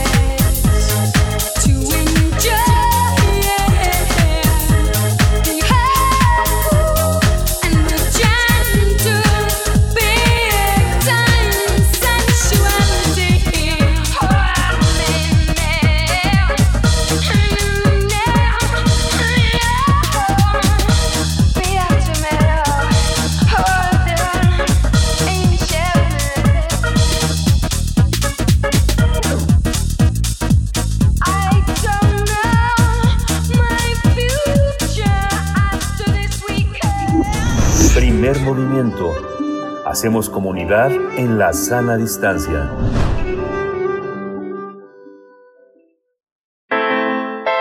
Nota Internacional. Una investigación revelada recientemente señala que el Papa emérito Benedicto XVI no actuó para dar a conocer cuatro casos de abuso sexual cuando era arzobispo de Múnich. Benedicto XVI, cuyo nombre de pila es Joseph Ratzinger, desempeñó ese cargo entre 1977 y 1982. De acuerdo con el documento, el abuso sexual continuó durante los años que Ratzinger estuvo en el cargo y los sacerdotes acusados de estos crímenes continuaron en actividad en distintas parroquias y puestos adscritos a la Iglesia Católica Alemana. El reporte, hecho por la firma Westphal Spilker Bastel, fue comisionado por la propia Iglesia Católica. El informe acusa al religioso de no tomar acciones en casos de pederastia. Joseph Ratzinger rechazó que haya encubierto a los sacerdotes como sugirió la investigación. Sin embargo, el pasado 8 de febrero pidió perdón a las víctimas de abusos sexuales en el seno de la Iglesia Católica. Cabe recordar que Ratzinger, quien ahora tiene 94 años, en 2013 se convirtió en el primer sumo pontífice en renunciar en más de 600 años, alegando que se encontraba exhausto por las labores vaticanas. Desde entonces vive en retiro en la ciudad del Vaticano. A propósito del rechazo del ex pontífice a las acusaciones de guardar silencio por casos de abuso sexual en Alemania, tendremos una charla sobre su situación y las implicaciones esta noticia. Este día nos acompaña Fernando González. Es psicoanalista, doctor en Ciencias de la Educación con especialidad en análisis institucional por la Universidad de París Octavo. Buenos días, doctor Fernando González. Qué gusto tenerlo eh, aquí y sobre todo este que tiene una amplia, una amplia formación desde donde mirar un tema tan complejo como este. ¿Cómo, cómo observa esta, esta visión? Buenos días. Buenos días, buenos días. Bueno, es un caso interesante este de Ratzinger porque lo que marca eh, es la continuación de una crítica directa a alguien que ejerció como papa. Lo que se ha hecho a raíz de la pederastia clerical desde finales del siglo XX y todo lo que llevamos del siglo XXI es eh, una iglesia a la que le explota eh, cada vez más abiertamente la parte de la sexualidad más violenta del ser humano, la que tiene que ver con la pedocriminalidad directamente.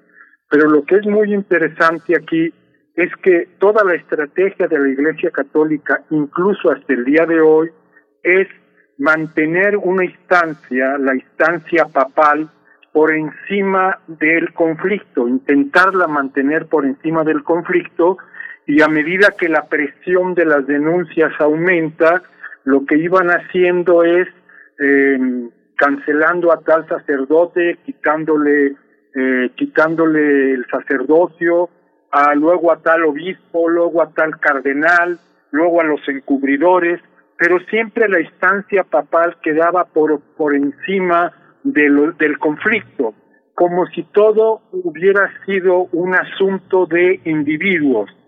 Pero el asunto es que todas las directivas para guardar silencio, para proteger sobre todo a la institución eclesiástica por encima de las víctimas, venía directamente dictado desde la Santa Sede, desde la institución papal.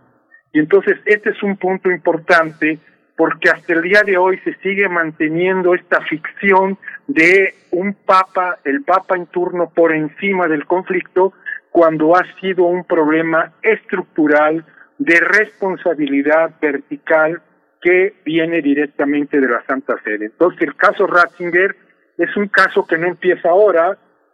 Si ustedes revisan los periódicos, por ejemplo, el 2803 del 2010, el diario El País ya habló de Peter Hüllermann, que es uno de estos sacerdotes, que es enviado de otra diócesis de Alemania a Múnich, en donde está Ratzinger, y él firma el documento para que lo envíen a un lugar donde no esté cerca de individuos, de niños directamente, pero vuelve a recaer y lo llevan con un psiquiatra y el psiquiatra dice, esto es peligroso, no lo dejen cerca de los niños y vuelve a reincidir. Y es ahí donde Joseph Ratzinger es una de sus tantas actuaciones, como lo hizo en Oregon o como lo hizo en Milwaukee, cuando le presentaron casos y él los dejó correr, porque uno de los mecanismos de la Iglesia Católica es el diferir, el diferir, el diferir. Doctor Fernando González, buenos días, le saluda también Berenice Camacho. Gracias. Eh, ¿qué, nos dice este reporte eh, junto con otras denuncias que se han dado en el pasado, mm, eh, estos encubrimientos de la Iglesia Católica como organización? Una organización que permite, que mm, encubre, que oculta estas conductas de abuso a menores de edad, que permite que se repliquen además en tantos lugares del mundo. Ahora golpea a Alemania, pero por ahí también hay un caso más o menos similar con, con matices, pues, pero que, que apuntan al actual Papa Francisco cuando fue arzobispo en Buenos Aires entre 2005 y 2011, un caso similar. ¿Qué nos dice de la organización, de la estructura de la Iglesia Católica? Bueno, mire, le voy a leer así rápidamente la cita quizá más honesta de un obispo mexicano cuando era el secretario del episcopado en 2002 ante López Dóriga. Esto lo dijo en Televisa el 17 de abril del 2002, pero esto pasó de largo.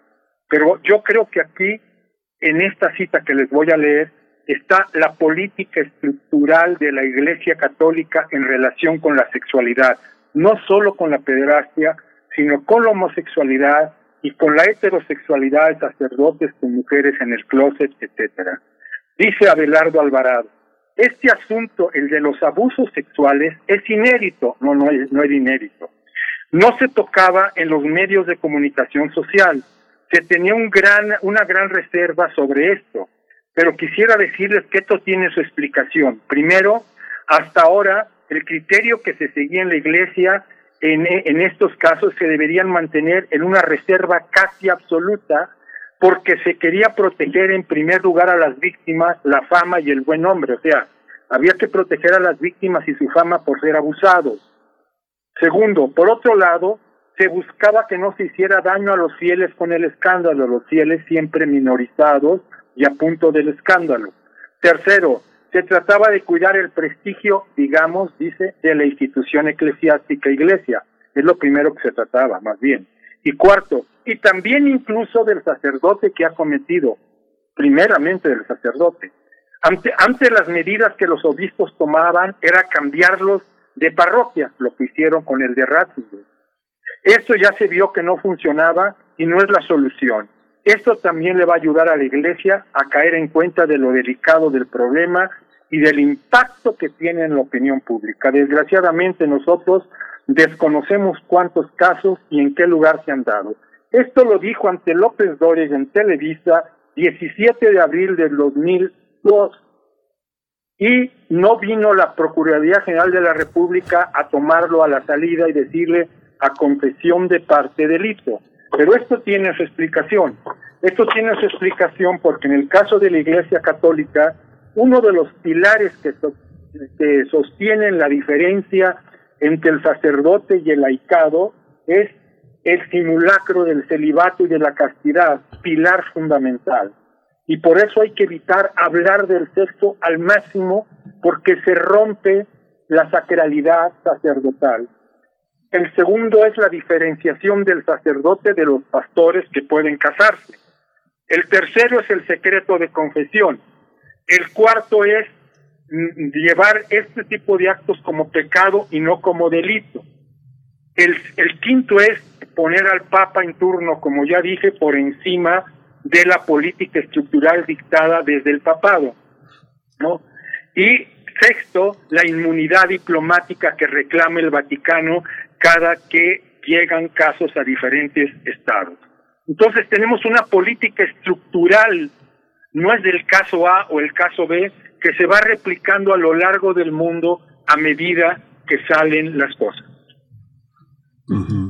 Ahí, doctor, lo que, usted señala, digamos, se va, se va al pasado y se va casi 20 años atrás y justamente una de las contribuciones que usted ha hecho desde distintos miradores es colocar varias posibilidades de lectura de una noticia, que es una noticia que va a pasar, pero que la mirada sobre ella no va a pasar, como por ejemplo usted ha hablado de un pacto de pederastia, ha hablado de una genealogía del abuso sexual y ya, ya, ya llevado también a la discusión un tema que hoy está muy presente, que es el de la virilidad sacralizada, que coloca también como parte de una cultura patriarcal que arrasa con todos, ¿no? que arrasa con todos y que son tres aspectos importantes. podría comentarnos, hablarnos, porque también forman parte de la publicación más reciente que tiene usted aquí en nuestra casa de estudios, en la universidad, que justamente es un libro, un libro complejo, eh, muy, muy, muy, muy, rico en puntos de vista, que es Pederastia Clerical o el retorno de los que publicó el Instituto de Investigaciones Sociales. ¿Podría hablarnos de eso? Sí, sí, les puedo hablar un poco. Cuando hablo de pacto de pederastia, esta es una de las características, eso me ayuda a mi formación psicoanalítica, porque en la relación abusado-abusador, en general se tiende a dicotomizar víctima, verdugo o abusado y abusador. Pero lo que yo señalo y que es claro para cualquier psicoanalista es que una vez que se da la relación de abuso sexual, el sujeto abusado queda atrapado en un, en un tipo de relación que si no la habla, si no la dilucida, queda victimizado como esencia. Soy víctima esencialmente y no víctima de una situación. Y en general, como el pederasta deja toda la carga y la responsabilidad sobre el abusado y él se desmarca, entonces es muy difícil para el que ha sido abusado salirse de esa relación, porque en primer lugar siente vergüenza, siente que él de alguna manera lo provocó, si sintió placer, tantito peor, porque entonces con qué cara voy a decir que además sentí placer dentro de la angustia que me dio en la relación de poder asimétrica. Y si además la relación se continúa y el sujeto abusado se convierte en una especie de febo, entonces la cosa se complica al máximo, que es lo mismo que pasa con el insecto en las familias, donde siempre el niño el jovencito que confía en las personas de más confianza, que son las que rompen en la confianza, dejan atrapado al sujeto en esta relación asimétrica. Y de ahí lo que dicen muchos movimientos feministas, ceder no es consentir. La noción de consentimiento tiene un desdoblamiento y una complejidad notable, no porque alguien ceda necesariamente consciente, pero cuando se da una relación de poder que implica una simetría y un constreñimiento, el sujeto queda atrapado. Y si no logra hablar de su atrapamiento, entonces es extraordinariamente difícil de separarse y queda victimizado. Si además de quedar como víctima esencial, hace su, su protesta ante el aparato judicial o eclesiástico en este caso y le difieren y le difieren por años, entonces queda doblemente atrapado. Y esto vuelve la situación muy difícil, muy difícil. Eh, doctor Fernando González, este informe y sus efectos, eh, ¿considera usted que han eh, pues generado reflexiones y no solo reflexiones, sino llevará a acciones al interior de la Iglesia? Ya lo que pase también en el ámbito secular, pues es muy importante. Las posibles acciones penales de investigación sobre estos delitos que son muy graves y el sentido común nos diría que debería traspasar los límites de la Iglesia y ser tratado por fiscalías de los estados y no de la jurisdicción eh, de la Iglesia, pero ¿cuáles son esas reflexiones que se empiezan a notar, que podrían notarse o que deberían urgentemente darse, eh, eh, tener lugar al interior de la Iglesia y también las acciones, profesor? Por, por lo pronto ya dijeron desde hace mucho, recuerden ustedes cuando se presentó el caso del Boston Globe en 2002, ¿sí? Cuando se presentó el caso, los obispos de Estados Unidos en noviembre del 2002 hicieron toda una serie de normas que de ahí en adelante cual, los casos iban a ser presentados al Poder Civil como obligación. Después, en febrero del 2019, eh, se hizo una reunión en Roma para hablar de la pederastia que convocó Francisco. En, este, en esa reunión del 2019 se iba a enfocar la pederastia. Ahí aparecieron todas las sexualidades dos días antes. La sexualidad de los curas con señora, la sexualidad de los homosexuales con el libro de Martel, que hizo 1500 entrevistas sobre la homosexualidad dentro del clero. Aparecieron la sexualidad pederastia, apareció lo heterosexual, eh, con señoras en el closet, apareció todo eso y sin embargo siguen todavía diciendo que hay que empezar a actuar. Aparece el, el, informe SOBE en francés en octubre del año pasado, pagado por la, por la Iglesia Católica Francesa, una, una comisión independiente, como fue la comisión independiente de Múnich, que tocó lo de Ratzinger, y como ha sido otra comisión independiente en Australia y en Irlanda en otros años. Y sin embargo, el asunto es que siempre están diciendo, ahora sí, ahora sí vamos a aplicar la normatividad. Y eso es muy grave, muy grave porque no se mueven mucho, es el arte de diferir. Yo que trabajé el caso Maciel hasta el 2020 y que me dieron el archivo secreto vaticano con el que hice el primer libro en el 2006 sobre el caso Maciel, que eran 40, 201 documentos del 44 al 2001, cosa inédita, que te abran el archivo secreto vaticano cuando los archivos estaban abiertos del 40 hacia atrás, pero me lo dieron unos sacerdotes y me dijeron, trabájalo. Entonces ahí se puede ver toda la genealogía. ¿Qué pasó? Que Ratzinger dice sobre el caso Maciel. Nos acabamos de enterar en el 2000, no es cierto. Si a mí, un investigador de la UNAM, que no tengo poder, eh, me dan un archivo, el archivo de la Sagrada Congregación de Religiosos, y Ratzinger tenía acceso a cinco archivos o más, porque el de la Sagrada Congregación de la Fe, y dice, nos acabamos de enterar, está mintiendo. Y entonces manda una comisión a México en abril del 2005, Monseñor Chicluna, que ahora lo van a nombrar al parecer de la Sagrada Congregación de la Fe, puesto que ocupaba Ratzinger. Y en esa reunión lo primero que piden es guardar secreto que no tienen derecho a publicitar nada de las entrevistas, ¿sí? Entonces empiezan de cero en el 2005 cuando ya está todo el archivo que yo había trabajado más los que tenía Ratzinger.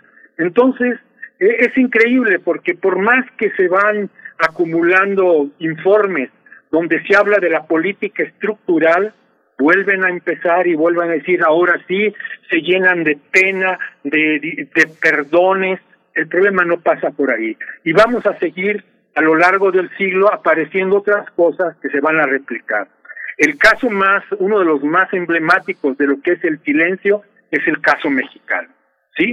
El caso mexicano, donde se han presentado poquísimos casos y el silenciamiento ha sido en general brutal. Y siempre se espera a que alguien denuncie porque ellos no mueven un dedo, fundamentalmente.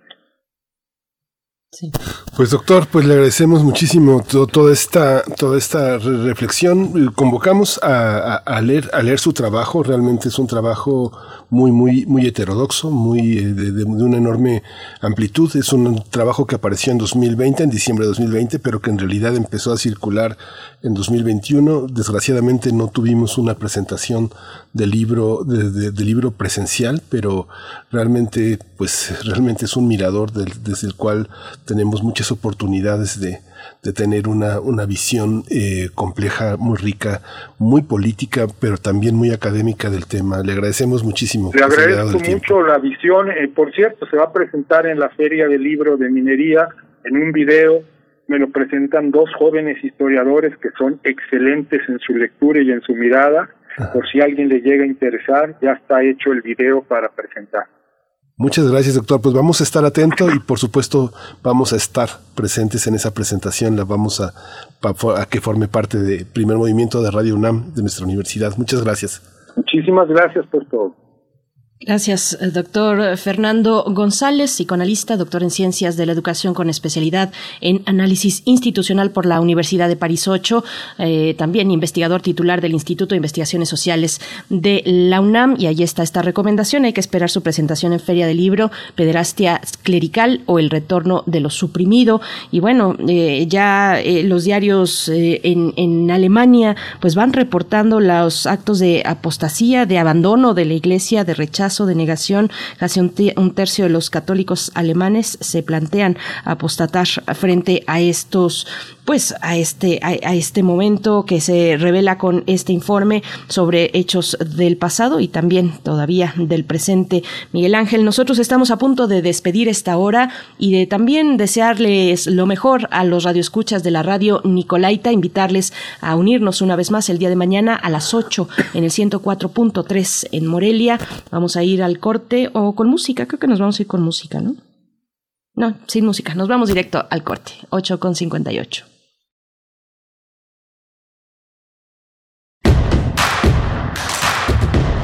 Encuentra la música de primer movimiento día a día en el Spotify de Radio UNAM y agréganos a tus favoritos.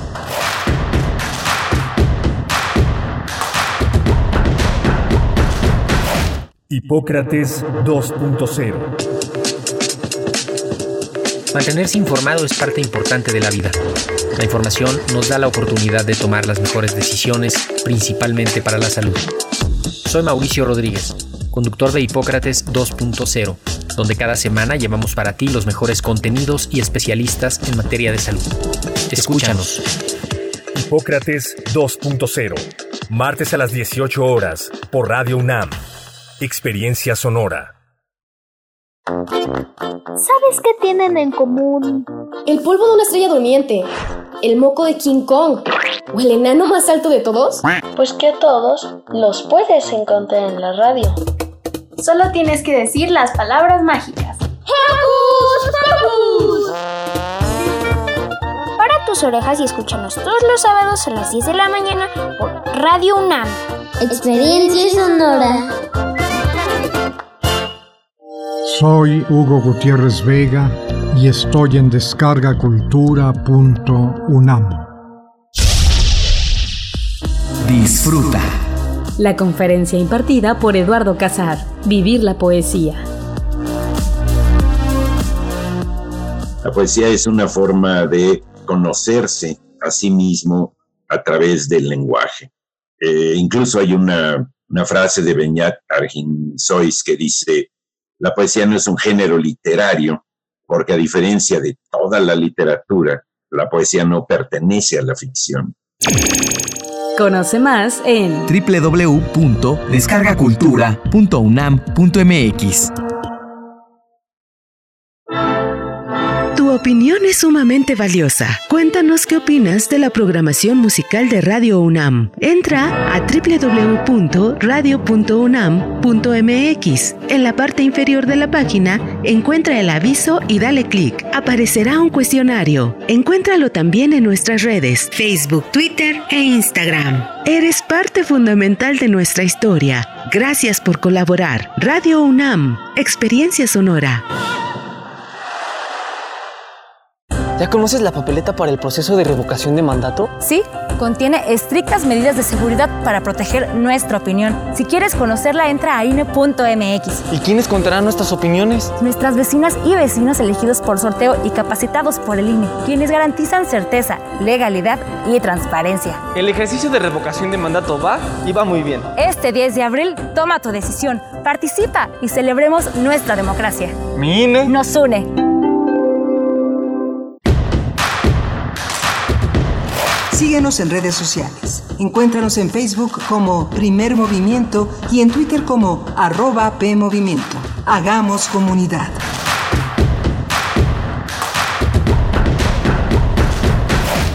Hola, buenos días. Ya estamos de regreso a la tercera hora de primer movimiento. Son las nueve de la mañana con dos minutos y está hoy Socorro Montes en el control del timón allá en Adolfo Prieto 133 en la colonia del Valle. Está Frida Saldívar también esta mañana en la producción ejecutiva y Violeta Berber en la asistencia de producción. Mi compañera Berenice Camacho está en la conducción de primer movimiento. Buenos días, Berenice. Buenos días, Miguel Ángel Quemain. Pues ya preparando todo para la poesía necesaria en unos momentos más les damos la bienvenida a esta tercera hora de transmisión. Tendremos también en nuestra mesa del día los límites a la prisión preventiva oficiosa tras la resolución de la Suprema Corte de Justicia de la Nación. Dos años ya no, eh, pues esta situación que ha dejado en, en vilo, en, eh, pues en, tanta, de verdad, dificultad de esperar una sentencia absolutoria o condenatoria por parte de muchas personas que se encuentran privadas de libertad y que están ahí en esa condición de prisión preventiva, pues vamos a hablar al respecto con Estefanía Barba. Ella es directora ejecutiva de la organización Intersecta. Y, bueno, les agradecemos eh, quienes están eh, tomando el turno en redes sociales para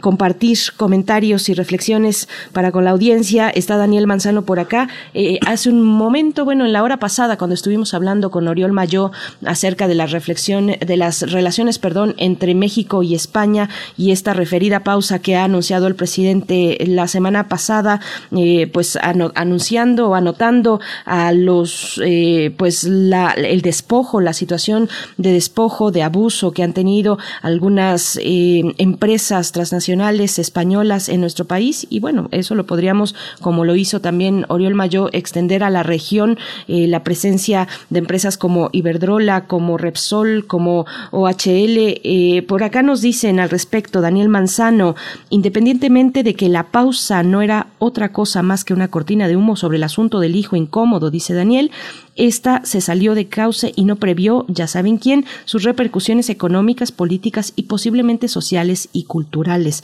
Gracias, Daniel, por tus comentarios. Refrancito dice que bueno que se toca con amplitud eh, el contexto de abusos y tranzas que hay detrás de las corporaciones internacionales. Qué bueno que Oriol Mayó nos comparte datos súper esenciales para entender que esto tiene gran alcance y acuerdos leoninos de otras administraciones.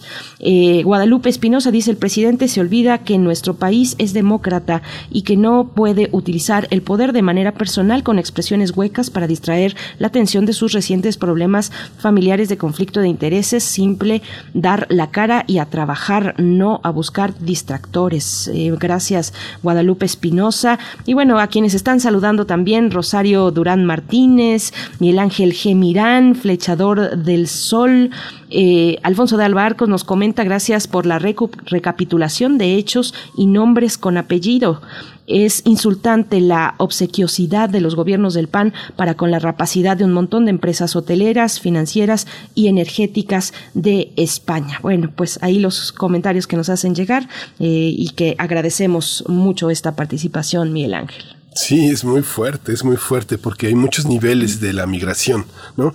Hay que entender que eh, hay, una, hay un aspecto que, que yo creo que, eh, que, que, es, que es invaluable y casi intocable, que es la, el legado del exilio, ¿no? La universidad, la UNAM, la UAM, el Colegio de México, el Ateneo Español, eh, una cantidad de, de, de, instituciones están llenas de, este, de hijos y nietos de españoles que han sido fundamentales para México y que son, eh, que no, no forman parte de esas otras migraciones a las que se refiere también el presidente, forma parte de este de, un amplio espectro de empresariado, de negocios, de negocios a la luz de la corrupción o del favoritismo, del conflicto de intereses. Es muy complejo, es una red que eh, eh, yo creo que en muchísimos momentos eh, no se hicieron en nombre de la rapacidad, pero que a fuerza de la costumbre, a fuerza del abuso, de la impunidad, corrieron por esos rumbos con verdaderos conflictos de, de intereses. Ya lo ha señalado muchas veces y lo sabemos antes de la cuarta transformación,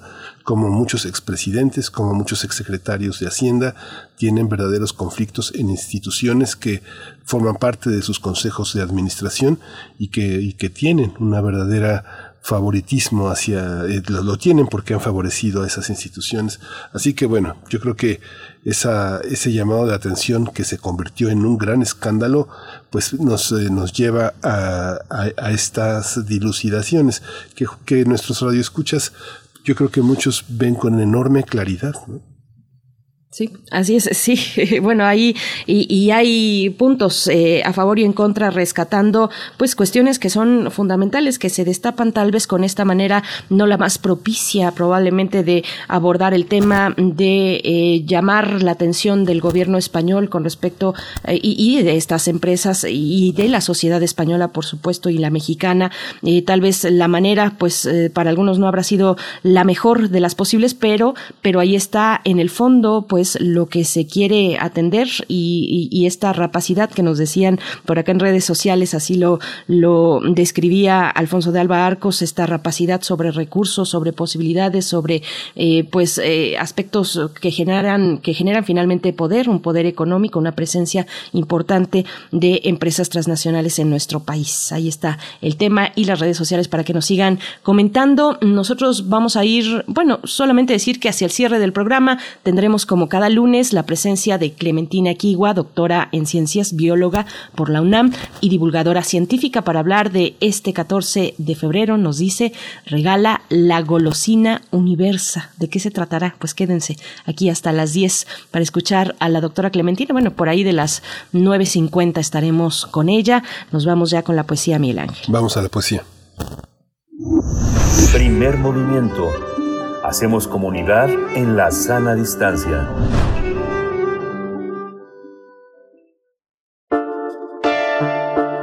Es hora de Poesía Necesaria.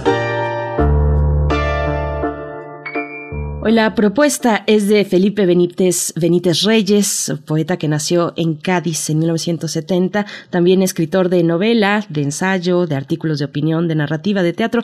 Ha recibido eh, pues premios eh, por los distintos géneros que ha abordado, que ha desarrollado, como el Premio Nacional de Poesía en España en 1996, el Nadal de novela en 2007, también ha sido reconocido aquí en Ciudad de México con el Premio de Poesía. Y bueno, este poema se encuentra en un un libro titulado Un mentido color que se encuentra en Visor de Poesía, ya saben, con, bueno, Visor de Poesía que tiene un catálogo muy interesante y además con precios muy accesibles. El poema se titula En ningún sitio, mm, poema de Felipe Benítez Reyes. En ningún sitio.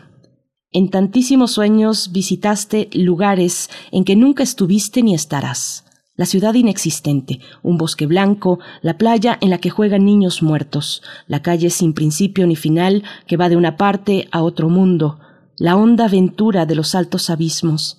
Y, sin embargo, ¿de qué modo no sabes? Por ellos anduviste en el tiempo ilusorio que miden los relojes detenidos.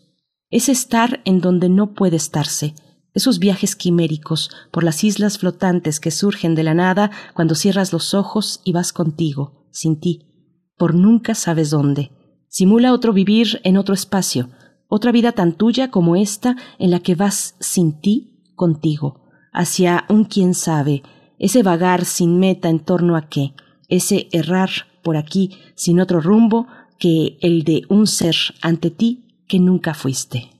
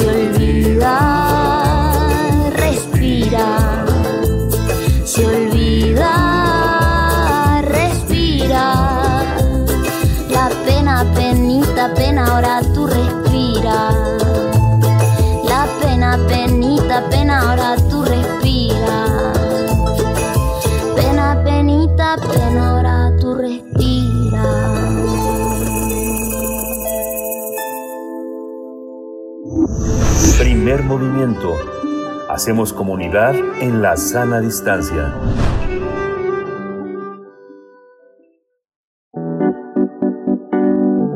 La mesa del día. Con cuatro votos a favor y uno en contra, la Suprema Corte de Justicia de la Nación aprobó un proyecto que permite revocar la prisión preventiva oficiosa después de dos años sin sentencia. Las y los ministros de la primera sala de la Suprema Corte decidieron otorgar el amparo en revisión 315 diagonal 2021, por lo que ahora el criterio obligará a todos los jueces del país a revisar la medida de prisión preventiva cuando el acusado cumpla dos años internado sin que se le dicte sentencia. A través de su cuenta de Twitter, Arturo Saldívar, presidente de la Suprema Corte, expresó que se trata de un importante precedente en favor de los derechos humanos, mientras que Neftalí Sandoval, titular del Instituto Federal de Defensoría Pública IFDP, celebró la decisión y manifestó que la resolución aprobada no significa la liberación en automático, sino un límite racional a la prisión preventiva oficiosa. En el proyecto elaborado por el ministro Juan Luis González, se advierte que la revisión de la medida cautelar debe analizarse conforme a la complejidad del asunto, actividad procesal del imputado y actuación de la autoridad. El ministro señala que si se comprueba que dichos elementos no son suficientes para continuar con la prisión preventiva oficiosa, lo procedente es ordenar su cese y, en su caso, imponer otra medida cautelar. Tendremos una conversación sobre esta resolución de la Suprema Corte de Justicia de la Nación. Nos acompaña Estefanía Vela Barba, directora ejecutiva de Intersecta. Bienvenida. Bienvenida, Estefanía Vela. Gracias por estar esta mañana aquí en Primer Movimiento en Radio UNAM. Te saludamos Miguel Ángel Quemain y Berenice Camacho de este lado del micrófono. Y, pues ha sido una lucha de mucho tiempo, mm, una lucha de especialistas, de organizaciones como la tuya, como de como Intersecta, donde eh, tú diriges, y por supuesto de las mismas personas privadas de libertad que se encuentran en esta condición. Eh, cuéntanos cuál es la relevancia de esta resolución que ha tomado la Corte frente a este amparo.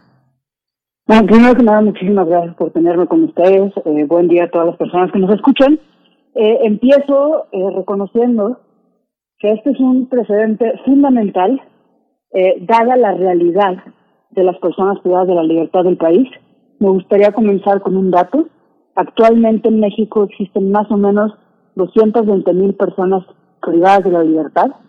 De estas, cuatro de cada diez no tienen sentencia o sea, están en prisión preventiva, y de las que están en prisión preventiva, el 40%, según la última encuesta del INEGI, la IPOL, que salió en diciembre, cuatro de cada diez llevan más de dos años esperando una sentencia. Entonces, la relevancia del fallo de la Corte es primero que nada práctica, ¿no? Tiene esta posibilidad de impactar en las vidas de miles de personas que llevan de nuevo más de dos años en la cárcel sin que se les haya podido comprobar nada.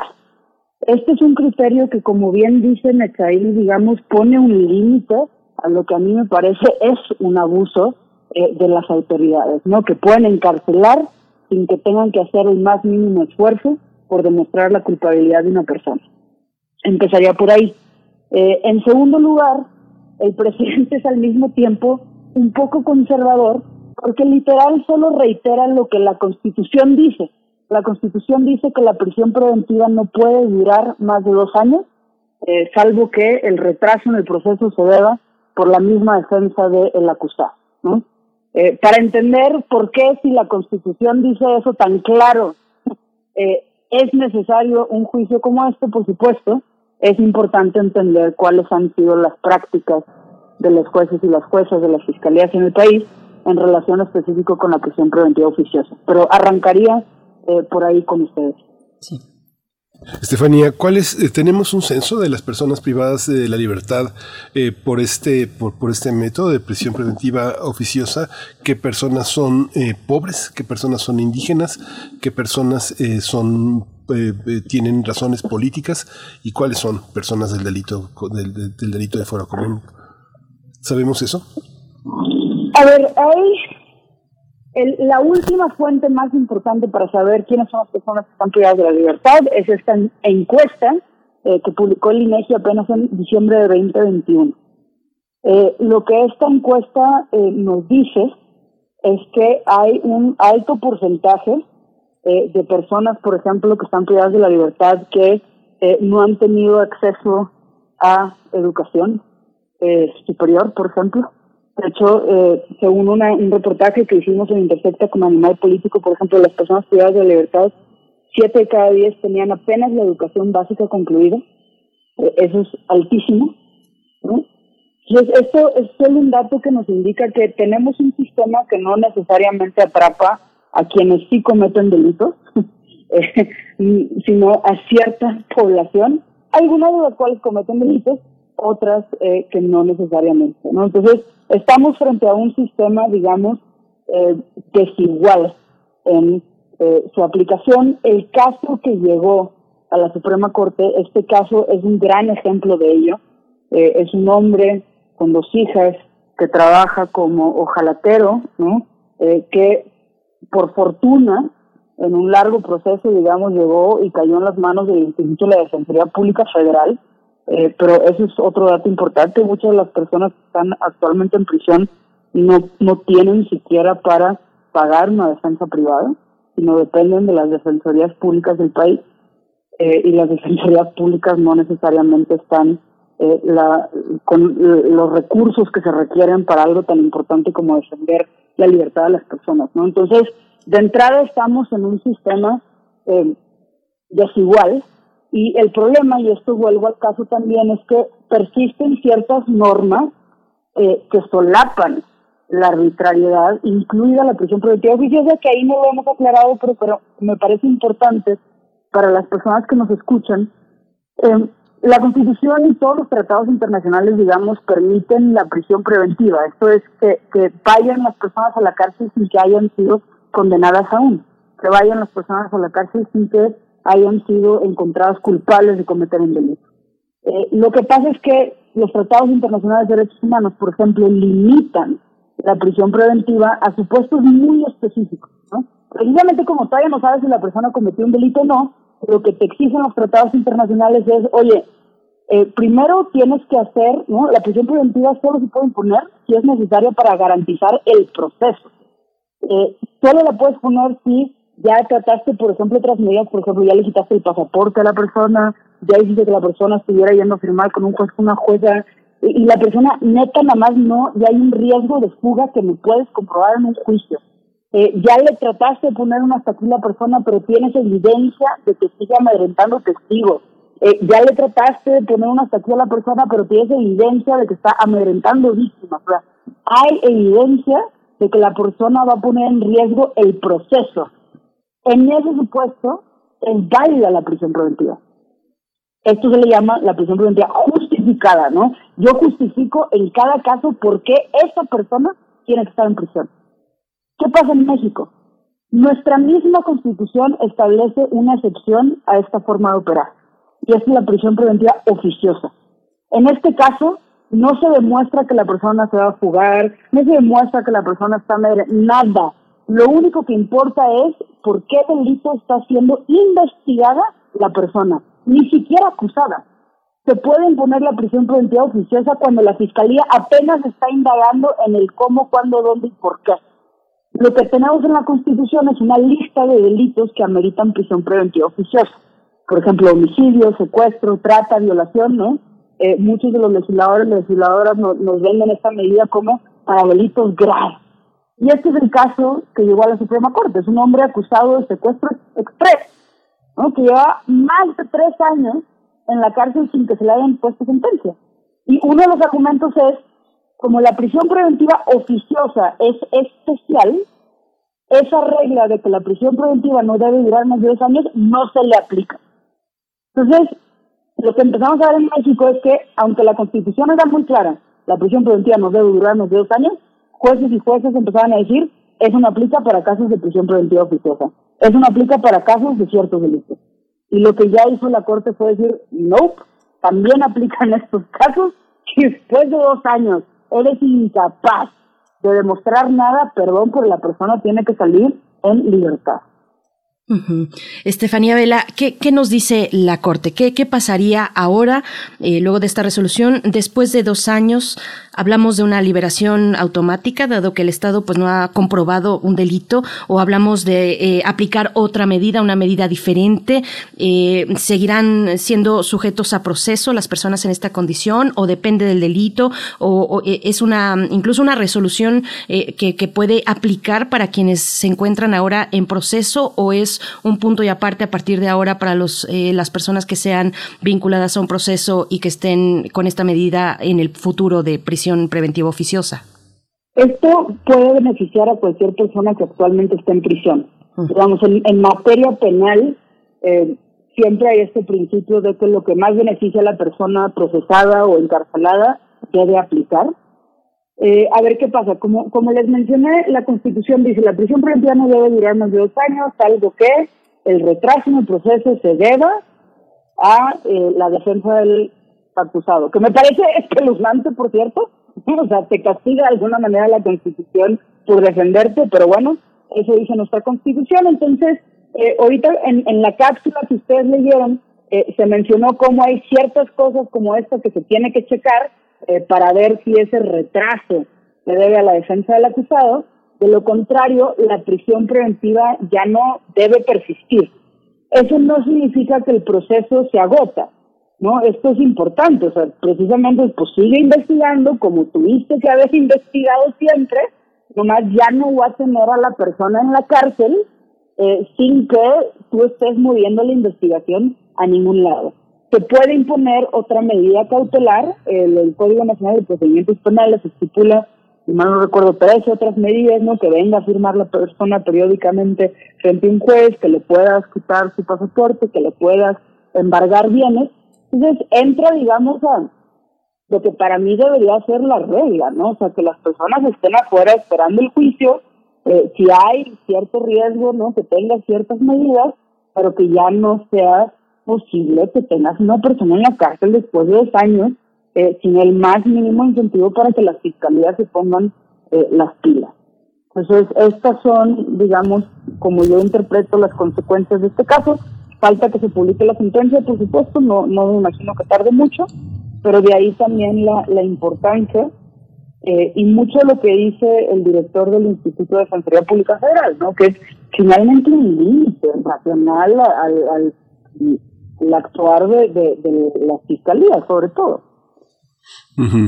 ¿Cómo interactúa este, este elemento con la ley de amnistía? Justamente lo que publicaron en Animal Político se señalaban casi poco más en este momento de 800 solicitudes, peticiones presentadas, pero ninguna había sido concedida hasta el año pasado. Y el número de reos, que fue lo que ustedes señalaron en colaboración con Animal Político, era que hubiera, había crecido un poco más de un 40% en 2020. Tal vez la, eh, la agilidad de, las, eh, de la vigilancia de las autoridades ha contribuido a ello, pero aumentaron a 13.800, 13.400, 13.840 internos el año pasado, o sea, eh, más del 40% de los que estaban ya recluidos. ¿Cómo, cómo entender este aumento de este aumento de encarcelamiento, de prisión preventiva y también el tema de la, de la amnistía, eh, Estefanía, ¿cómo, ¿cómo relacionarlos? ¿Tienen algo que ver este, amnistía y prisión preventiva con esta medida de la Suprema Corte?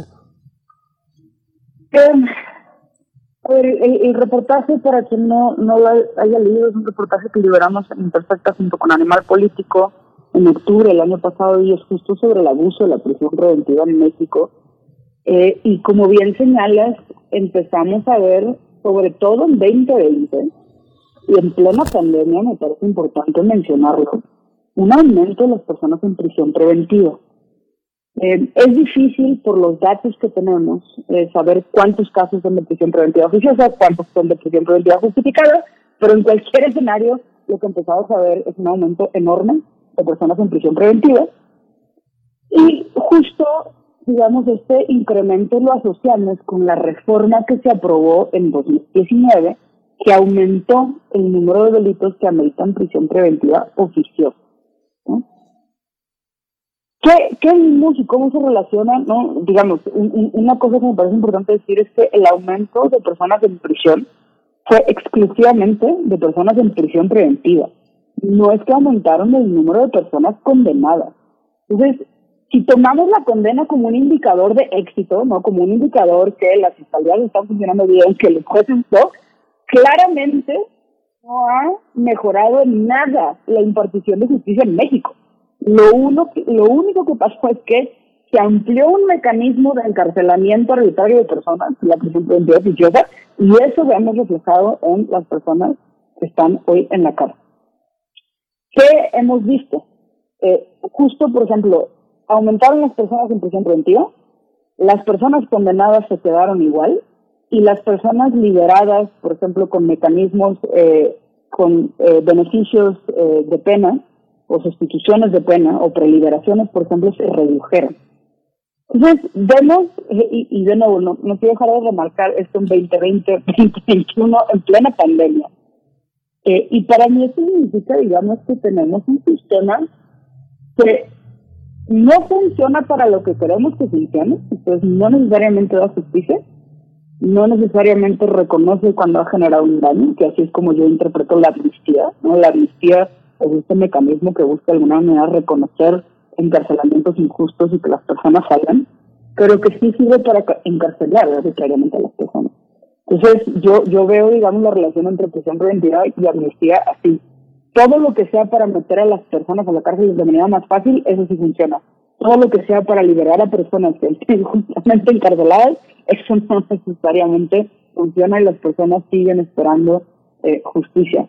Y ahí también me parece muy importante la publicidad que se le da a este caso eh, de la Corte, eh, que sería un rayito de esperanza para ciertas personas, de nuevo, que llevan más de dos años en la cárcel o que están por cumplir dos años en la cárcel y que sus juicios nomás no avanzan.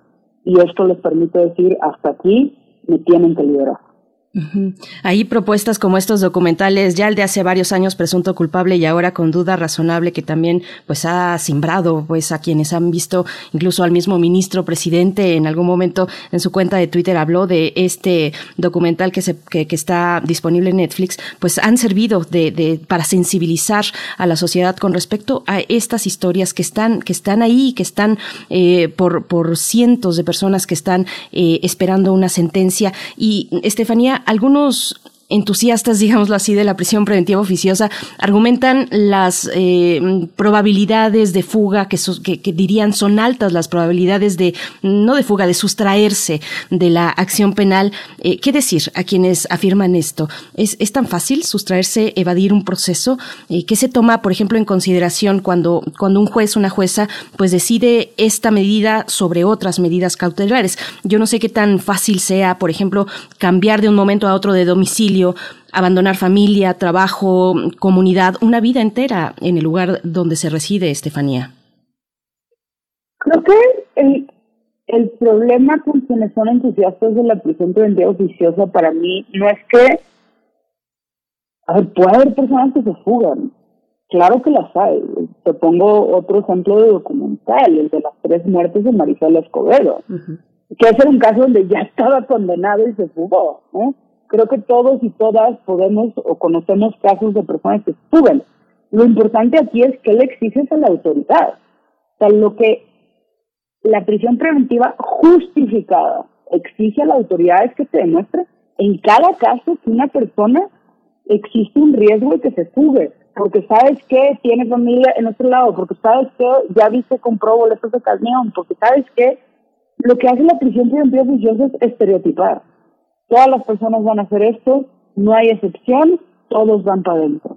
Entonces creo que eso es lo problemático, o sea, es qué le permites a la autoridad y cómo en el nombre de un posible riesgo estamos solapando por un lado ineficiencia de nuevo. Esta medida, la prisión preventiva no es nueva, es muy, muy, muy vieja, lleva más de 100 años en la Constitución y seguimos teniendo el problema de la violencia y seguimos teniendo el problema de la impunidad.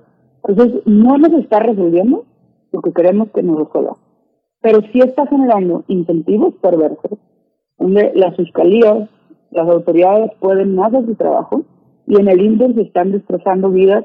Recordemos, esto me parece importante, no solo las personas que están en la cárcel. Recordemos que tenemos cárceles donde ni siquiera se les garantiza a todos todas agua potable, donde ni siquiera se les garantiza acceso a productos de higiene, donde ni siquiera se garantiza acceso a productos, a comida. ¿Y esto qué significa? Que las familias se subsanan. Entonces, la cárcel tiene efectos perversos para la propia justicia que queremos y para miles de familias que siguen en espera de una sentencia, que siguen en espera de un juicio, que siguen en espera de una justicia que no llega. Esta, este señalamiento, Estefanía, tiene que estar eh, diferenciado porque las cárceles para unos son un negocio. Eh, bueno, este sistema de la, de la prisión preventiva eh, como una medida cautelar está, es de revancha, es de venganza política, tiene muchos matices en todo el país. ¿Cómo distinguirlos? Porque finalmente se, incrementa, se incrementó el catálogo de delitos, pero también se incrementó la confianza en la denuncia con el cambio de gobierno y también se, eh, en algunos casos, algunas instituciones de seguridad eh, aumentaron los registros de personas detenidas porque se eliminó la corrupción. ¿Cómo diferenciar en, en, en el nivel del país esta, esta situación junto con situaciones en crisis que no han aumentado sus presupuestos, como las defensorías de oficio, que siguen siendo una cosa pero verdaderamente penosa para todos, ¿no? Creo que planteas, a ver, la manera, yo, tengo muy grabado hace dos años, ya van a ser tres en realidad, justo cuando se estaba reformando la Constitución, eh, para ampliar los delitos que habitan prisión preventiva oficiosa. No sé si ustedes lo recuerdan, pero uno de los delitos que se buscaba incluir en la lista era feminicidio. ¿no? Sabemos que vivimos en un país en el que diario, en promedio, matan a 11 mujeres, ¿no? Y, digamos, entre el Senado, diputados, ¿no? En la Cámara de Diputados hubo un momento donde se quitó feminicidio de la lista y la manera en la que se reportó es, diputados estiman que el feminicidio no es delito grave. Ver, tú lees ese titular y por supuesto que te indigna. O sea, ¿cómo se a decir que en este país el feminicidio no es un problema grave?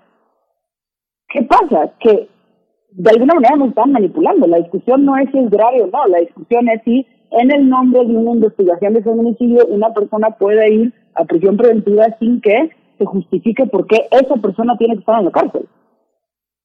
Pero eso te lo digo, digamos, porque creo que hay muchas cosas que se nos venden como seguridad que no necesariamente son.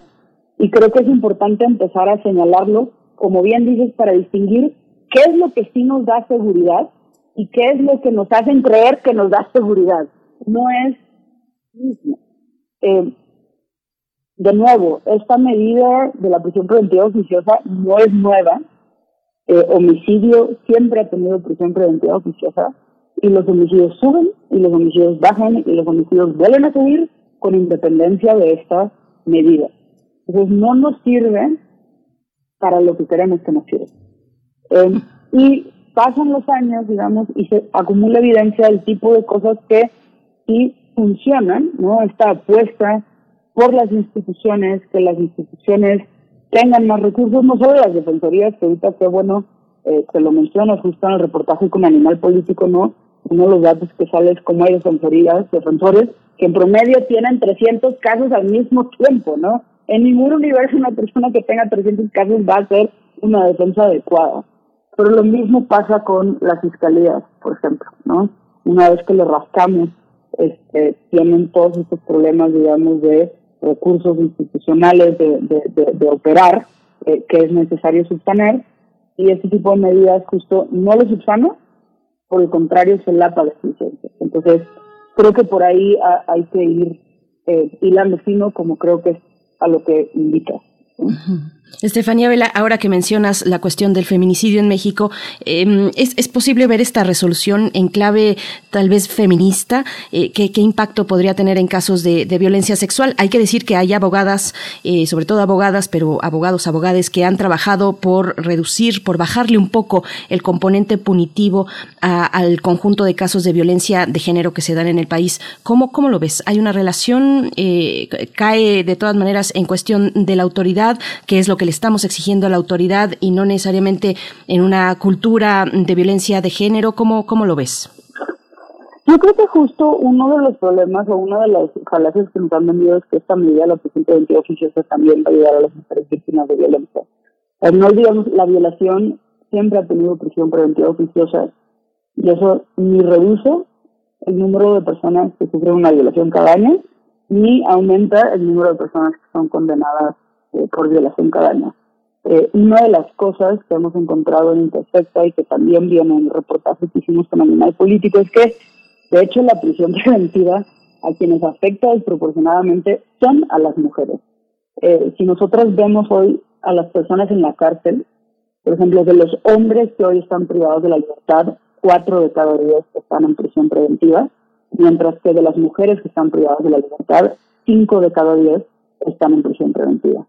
Entonces, paradójicamente, algo que nos venden que va a proteger a mujeres no protege a las mujeres que queremos que proteja, pero sí genera distintas violencias a otro grupo de mujeres que no siempre vemos y que no siempre tenemos en la mente. Entonces, eso también me parece muy importante eh, decirlo, porque no, no olvidemos, la prisión preventiva oficiosa se justifica como lo que nos va a salvar, o sea, lo que va a proteger a mujeres, lo que va a proteger a negocios, lo que va a proteger a niños, niños, o sea, esa protección no llega. No llega. Pasan los años y no llega. Lo que sí pasa es, de nuevo, en plena pandemia aumenta el número de personas en prisión preventiva y no quiero dejar de decirlo. 2020 fue el año con más personas privadas de la libertad fallecidas de las últimas dos décadas. Y una de cada tres personas fallecidas en prisión está en prisión preventiva.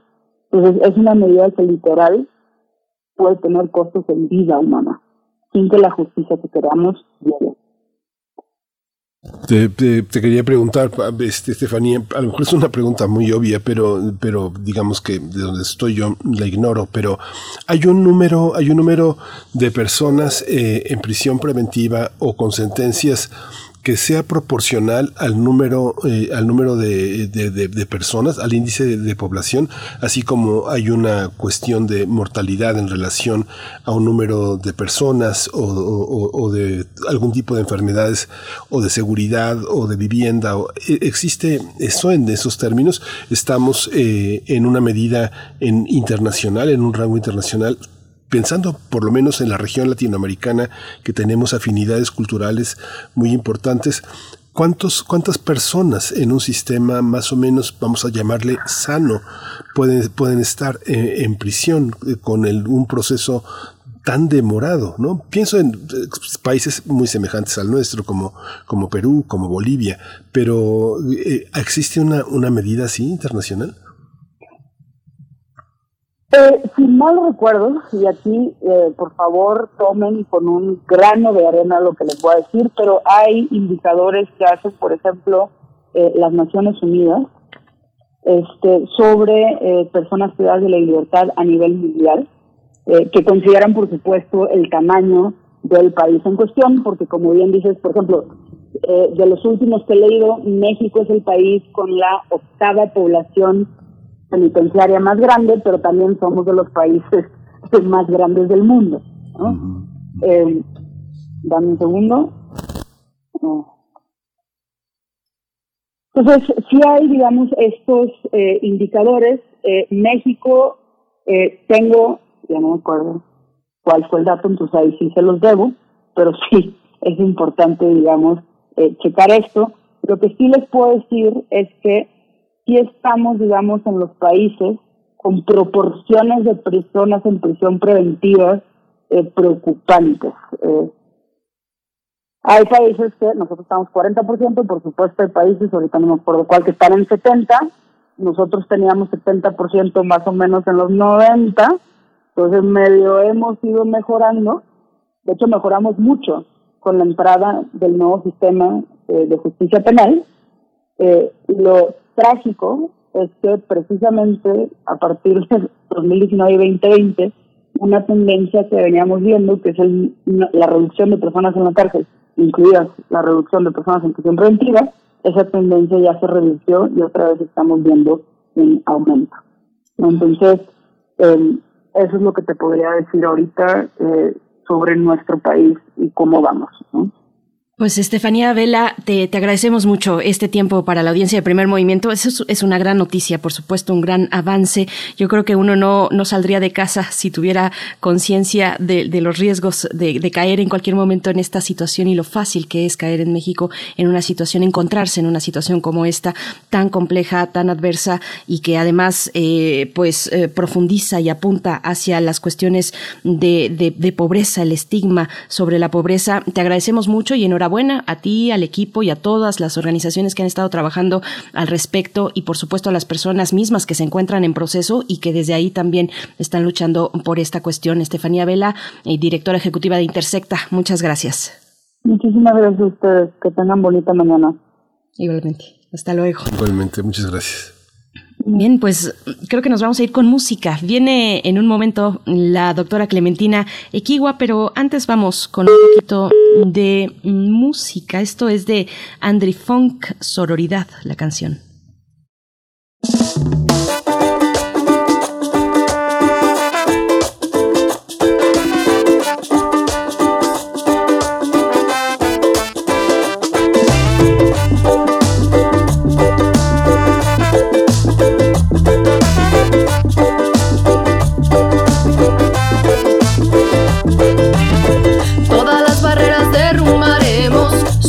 Aunque digan somos menos, somos fieras en esta selva. Con femenina esencia, comprobaremos que sororidad es la respuesta. A través de amor, lucha y coherencia, labramos camino espiritual con la tierra. La luna madre brillante de nuestra marea, con ancestras. Guían con el mar nuestras estrellas, vibraciones de la diosa me dan respuestas. En galaxia siento el poder del centro, medicina Pachamama te regala en cada aliento el suspiro del cuerpo cuando me libero. Con mis hermanas vibro, rivalidad no quiero. No, no, no, no. Sororidad es la respuesta, bro.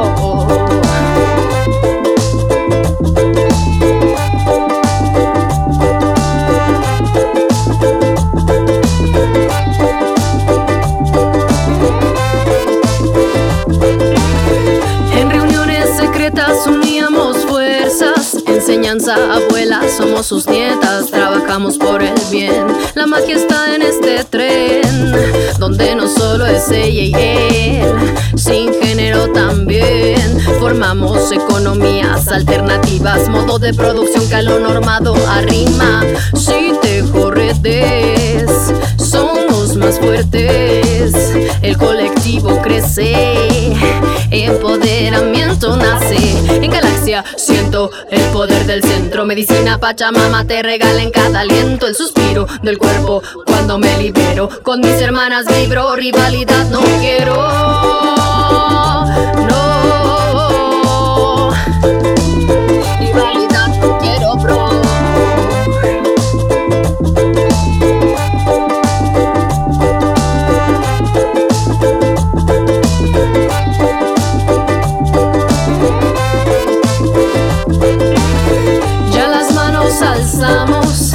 Y de múltiples formas mostramos que juntas podemos y sin rivalidad que han implantado trabajar por crecer, fuerza conocer, vínculos fraternos con mi hermano, fortalecer, mujer y ser, consecuente con tu corazón siempre, donde razón no miente, libre y digna siempre, que a tu ser auténtico no lo llamen diferente, vibras en sintonía más alta, disidente, en galaxia siento el poder del centro, medicina Pachamama te regala en cada aliento el suspiro del cuerpo. Cuando me libero, con mis hermanas vibro, rivalidad. No quiero, no, no, no, no, ni competencia tampoco, no, ni rivalidad,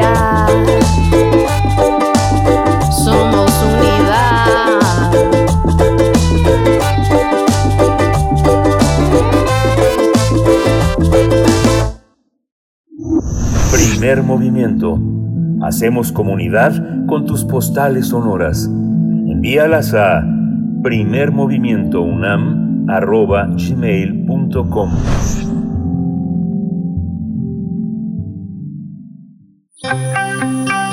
Biosfera en equilibrio.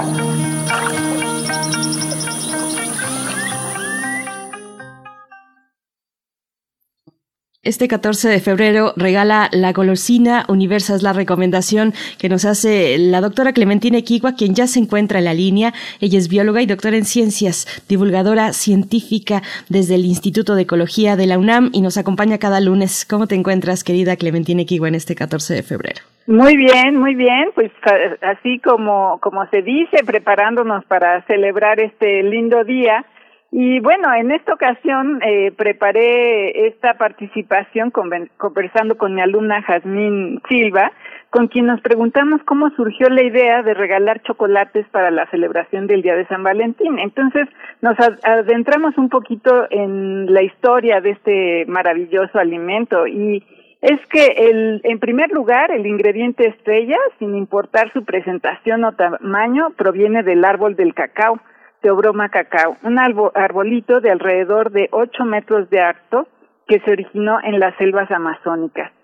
Sus peculiares frutos crecen pegados al tronco del árbol y contienen hasta 40 semillas, las cuales son la materia prima para la elaboración de un preciado manjar que conquistó a la humanidad en niveles inimaginables. Aunque el cacao ahora se cultiva en zonas tropicales de todo el mundo, en un estudio de 2018, Zona Zarrillo, de la Universidad de Calgary en Canadá, y su equipo analizaron superficies de cerámica y artefactos de piedra y de excavaciones provenientes de Ecuador para identificar restos orgánicos de los productos que consumían. Sus muestras, obtenidas de excavaciones arqueológicas del sureste de Ecuador, datan de hace más de 5.000 años y sus resultados aportan evidencia del uso del cacao de mucho antes que cualquier registro arqueológico hallado hasta ahora. Esta información contribuye a la hipótesis de que el cacao, originario de América del Sur, fue inicialmente domesticado en Sudamérica y que posteriormente fue traído a México. Es probable que los mayas y aztecas continuaron su proceso de domesticación. En México, la única región que tenía y todavía tiene las condiciones adecuadas para su cultivo era la del sureste, específicamente Tabasco y Chiapas. El cacao se convirtió en una planta tan valiosa que acabó vinculada a aspectos alimenticios, culturales, religiosos y económicos de antiguas culturas mesoamericanas. Cacao proviene de, del olmeca cacao y luego del maya cacao, donde cac significa rojo por el color del fruto y cao hace referencia a la fuerza y el fuego, pues las bebidas que se preparaban eran consideradas un regalo de los dioses. Cuando el cacao llegó a Mesoamérica, seguramente era aprovechado de la misma manera que en el sur del continente, como una bebida de la fruta fermentada, pero transportar los frutos largos, largas distancias era problemático, de modo que se fue optando por transportar las semillas solas. Luego se empezaron a tostar y moler para obtener un fino polvo que mezclado con agua y especias como la pimienta gorda o chile eh, se bebía muy habitualmente. Eh, esta era una bebida de sabor amargo y alto contenido energético, muy apreciada por los aztecas que lo llamaron chocolatl, que significa agua agria. Inicialmente la consumía la clase alta exclusivamente y se servía en diversas ceremonias. Algunas culturas inclusive la atribuían propiedades afrodisíacas. De todos los conocimientos y usos ancestrales que rodean al cacao, el único que trascendió las fronteras y el tiempo probablemente sea el chocolate como manjar. Con la llegada de los conquistadores en el siglo XVI, el chocolate fue llevado a España. Ahí se le agregó azúcar, canela y vainilla para tratar de reducir su sabor amargo y volverlo más agradable al gusto. La bebida causó sensación, extendiéndose rápidamente por Francia, Inglaterra y Suiza, en donde se le agregó leche, se solidificó y comercializó, como una reacción en cadena inició el proceso de transformación hacia la barra de chocolate que conocemos hoy. Las semillas de cacao son un cóctel de compuestos orgánicos que pareciera solo sirven para hacernos felices. Alfonso Valenzuela de la Universidad de Chile explica que contienen teobromina, una sustancia parecida a la cafeína que estimula el sistema nervioso central y da una sensación de estar más energético o despierto y contienen otros compuestos que contribuyen a la sensación de euforia y bienestar. Quizás por eso se le atribuían las cualidades afrodisíacas. Independientemente de sus efectos o no efectos en el cerebro, el chocolate es una delicia y el solo hecho de imaginarlo derritiéndose en el paladar puede hacerle agua a la boca a más de una persona. Esta peculiaridad la aporta el punto de fusión de la manteca de cacao que se derrite de 27 a 32 grados centígrados un poco más baja que la temperatura promedio del cuerpo humano, que es de 37 grados centígrados. Al comer un chocolate estilo suizo de buena calidad, se funde en la boca en una crema de textura muy agradable, como si, si nuestra boca se convirtiera en un horno para chocolate. Pero después de esta historia, Jazmín y yo nos preguntamos, fue por las propiedades afrodisíacas que se le atribuyen al chocolate, por lo que llegó a ser un regalo tan apreciado para celebraciones como la del Día de San Valentín? La respuesta es no. Según el libro de Record Guinness, el primero en vender chocolates en cajas en forma de corazón fue el inglés Richard Cadbury en 1868. Su idea fue un rotundo éxito y en, y en un abrir y cerrar de ojos los chocolates se convirtieron en un emblema de la celebración del Día del Amor y la Amistad. La realidad es que cuando se habla de los muchos beneficios del cacao se refiere a las semillas de teobroma. El chocolate que se comercializa actualmente está bastante lejos de ser como el chocolate que consumían nuestros antepasados, pero es un reflejo de la amplia trayectoria histórica y cultural de otro producto mexicano que se volvió más que una golosina en un manjar universal. Pues qué delicia, qué delicia esta participación, querida Clementina Kigua. Gracias por, por compartir esta historia y este manjar que seguramente muchos han de disfrutar hoy eh, en, esta, en esta fecha del 14 de febrero.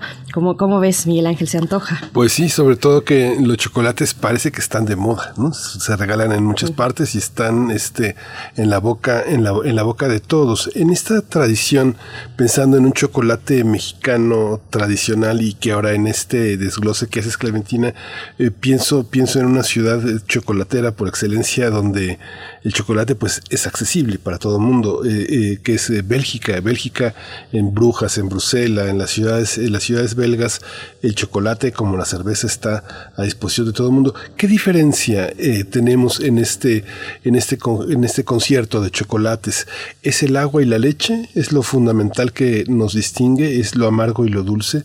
¿Cómo lo, cómo lo observas? ¿Cuál sería el componente de lo mexicano que nos que, caracterizaría nuestro chocolate en el mundo.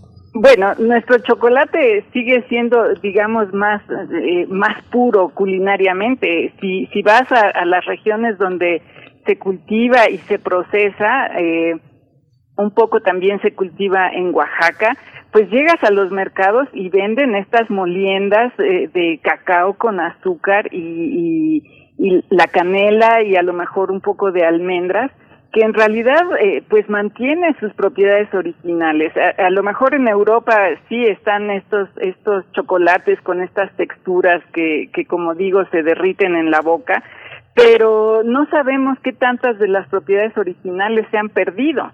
Y aquí, eh, pues esta sigue la costumbre de beber el chocolate, de tomarlo mezclado, por ejemplo, con, con molienda de, de nixtamal, ¿no? Para hacer el, eh, el pinol y, y, todas estas bebidas que siguen siendo fundamentales para, para eh, la vida de los campesinos, ¿no? Este, este trabajo tan pesado a mediodía, bueno, con una buena bebida de pozol, te da la energía para seguir adelante y seguir trabajando tu campo. Y eso pues no se vive en, en, en las regiones eh, europeas, al contrario, se, se usa como como pues un manjar de deleite realmente, ¿no? No no como un implemento más de trabajo.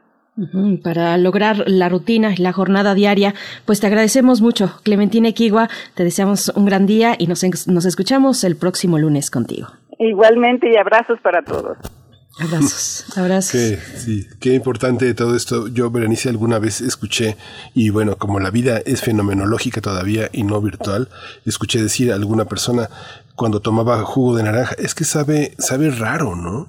Es que está acostumbrado a la naranja de Tetra Pak, entonces hay una parte que eh, los chocolates industrializados, pues a muchas personas les han moldeado el gusto y no alcanzan a reconocer lo autóctono, ¿no? Bueno, yo, yo no he probado, ahora que está tan eh, eh, popular el tema de los chocolates, no he probado, por ejemplo, los chocolates Rocío.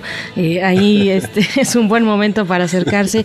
Y hoy, 14 de febrero, que un poco cambiando las narrativas, Miguel Ángel, hoy se conmemora también al pueblo hawaiano que en 1779 evitó el secuestro de su líder, matando al capital de la Marina Británica, el explorador James Cook. Seguramente muchos identifican esta historia. Y, y bueno, el, este explorador que también era cartógrafo, eh, dio, pues, eh, encontró ahí la muerte eh, a manos de los, de los habitantes de Hawái al querer secuestrar al monarca en una isla de Hawái, 1779. Hoy también se conmemora esa, ese acontecimiento hoy 14 de febrero para cambiar las narrativas, Miguel Ángel. Sí, dice muchas gracias. Sí, yo no lo tenía, no lo tenía en el mapa.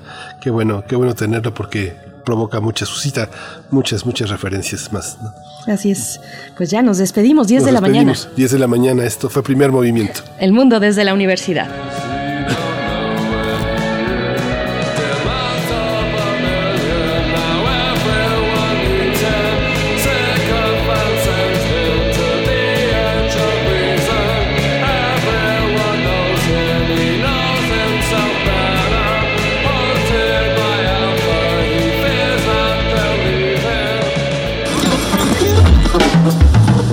Radio UNAM presentó Primer Movimiento, El Mundo desde la Universidad, con Berenice Camacho y Miguel Ángel Quemain en la conducción, Frida Saldívar y Violeta Berber, producción, Antonio Quijano y Patricia Zavala, noticias, Miriam Trejo y Rodrigo Mota, coordinadores de invitados, Tamara Quirós, redes sociales, Arturo González y Socorro Montes, operación técnica.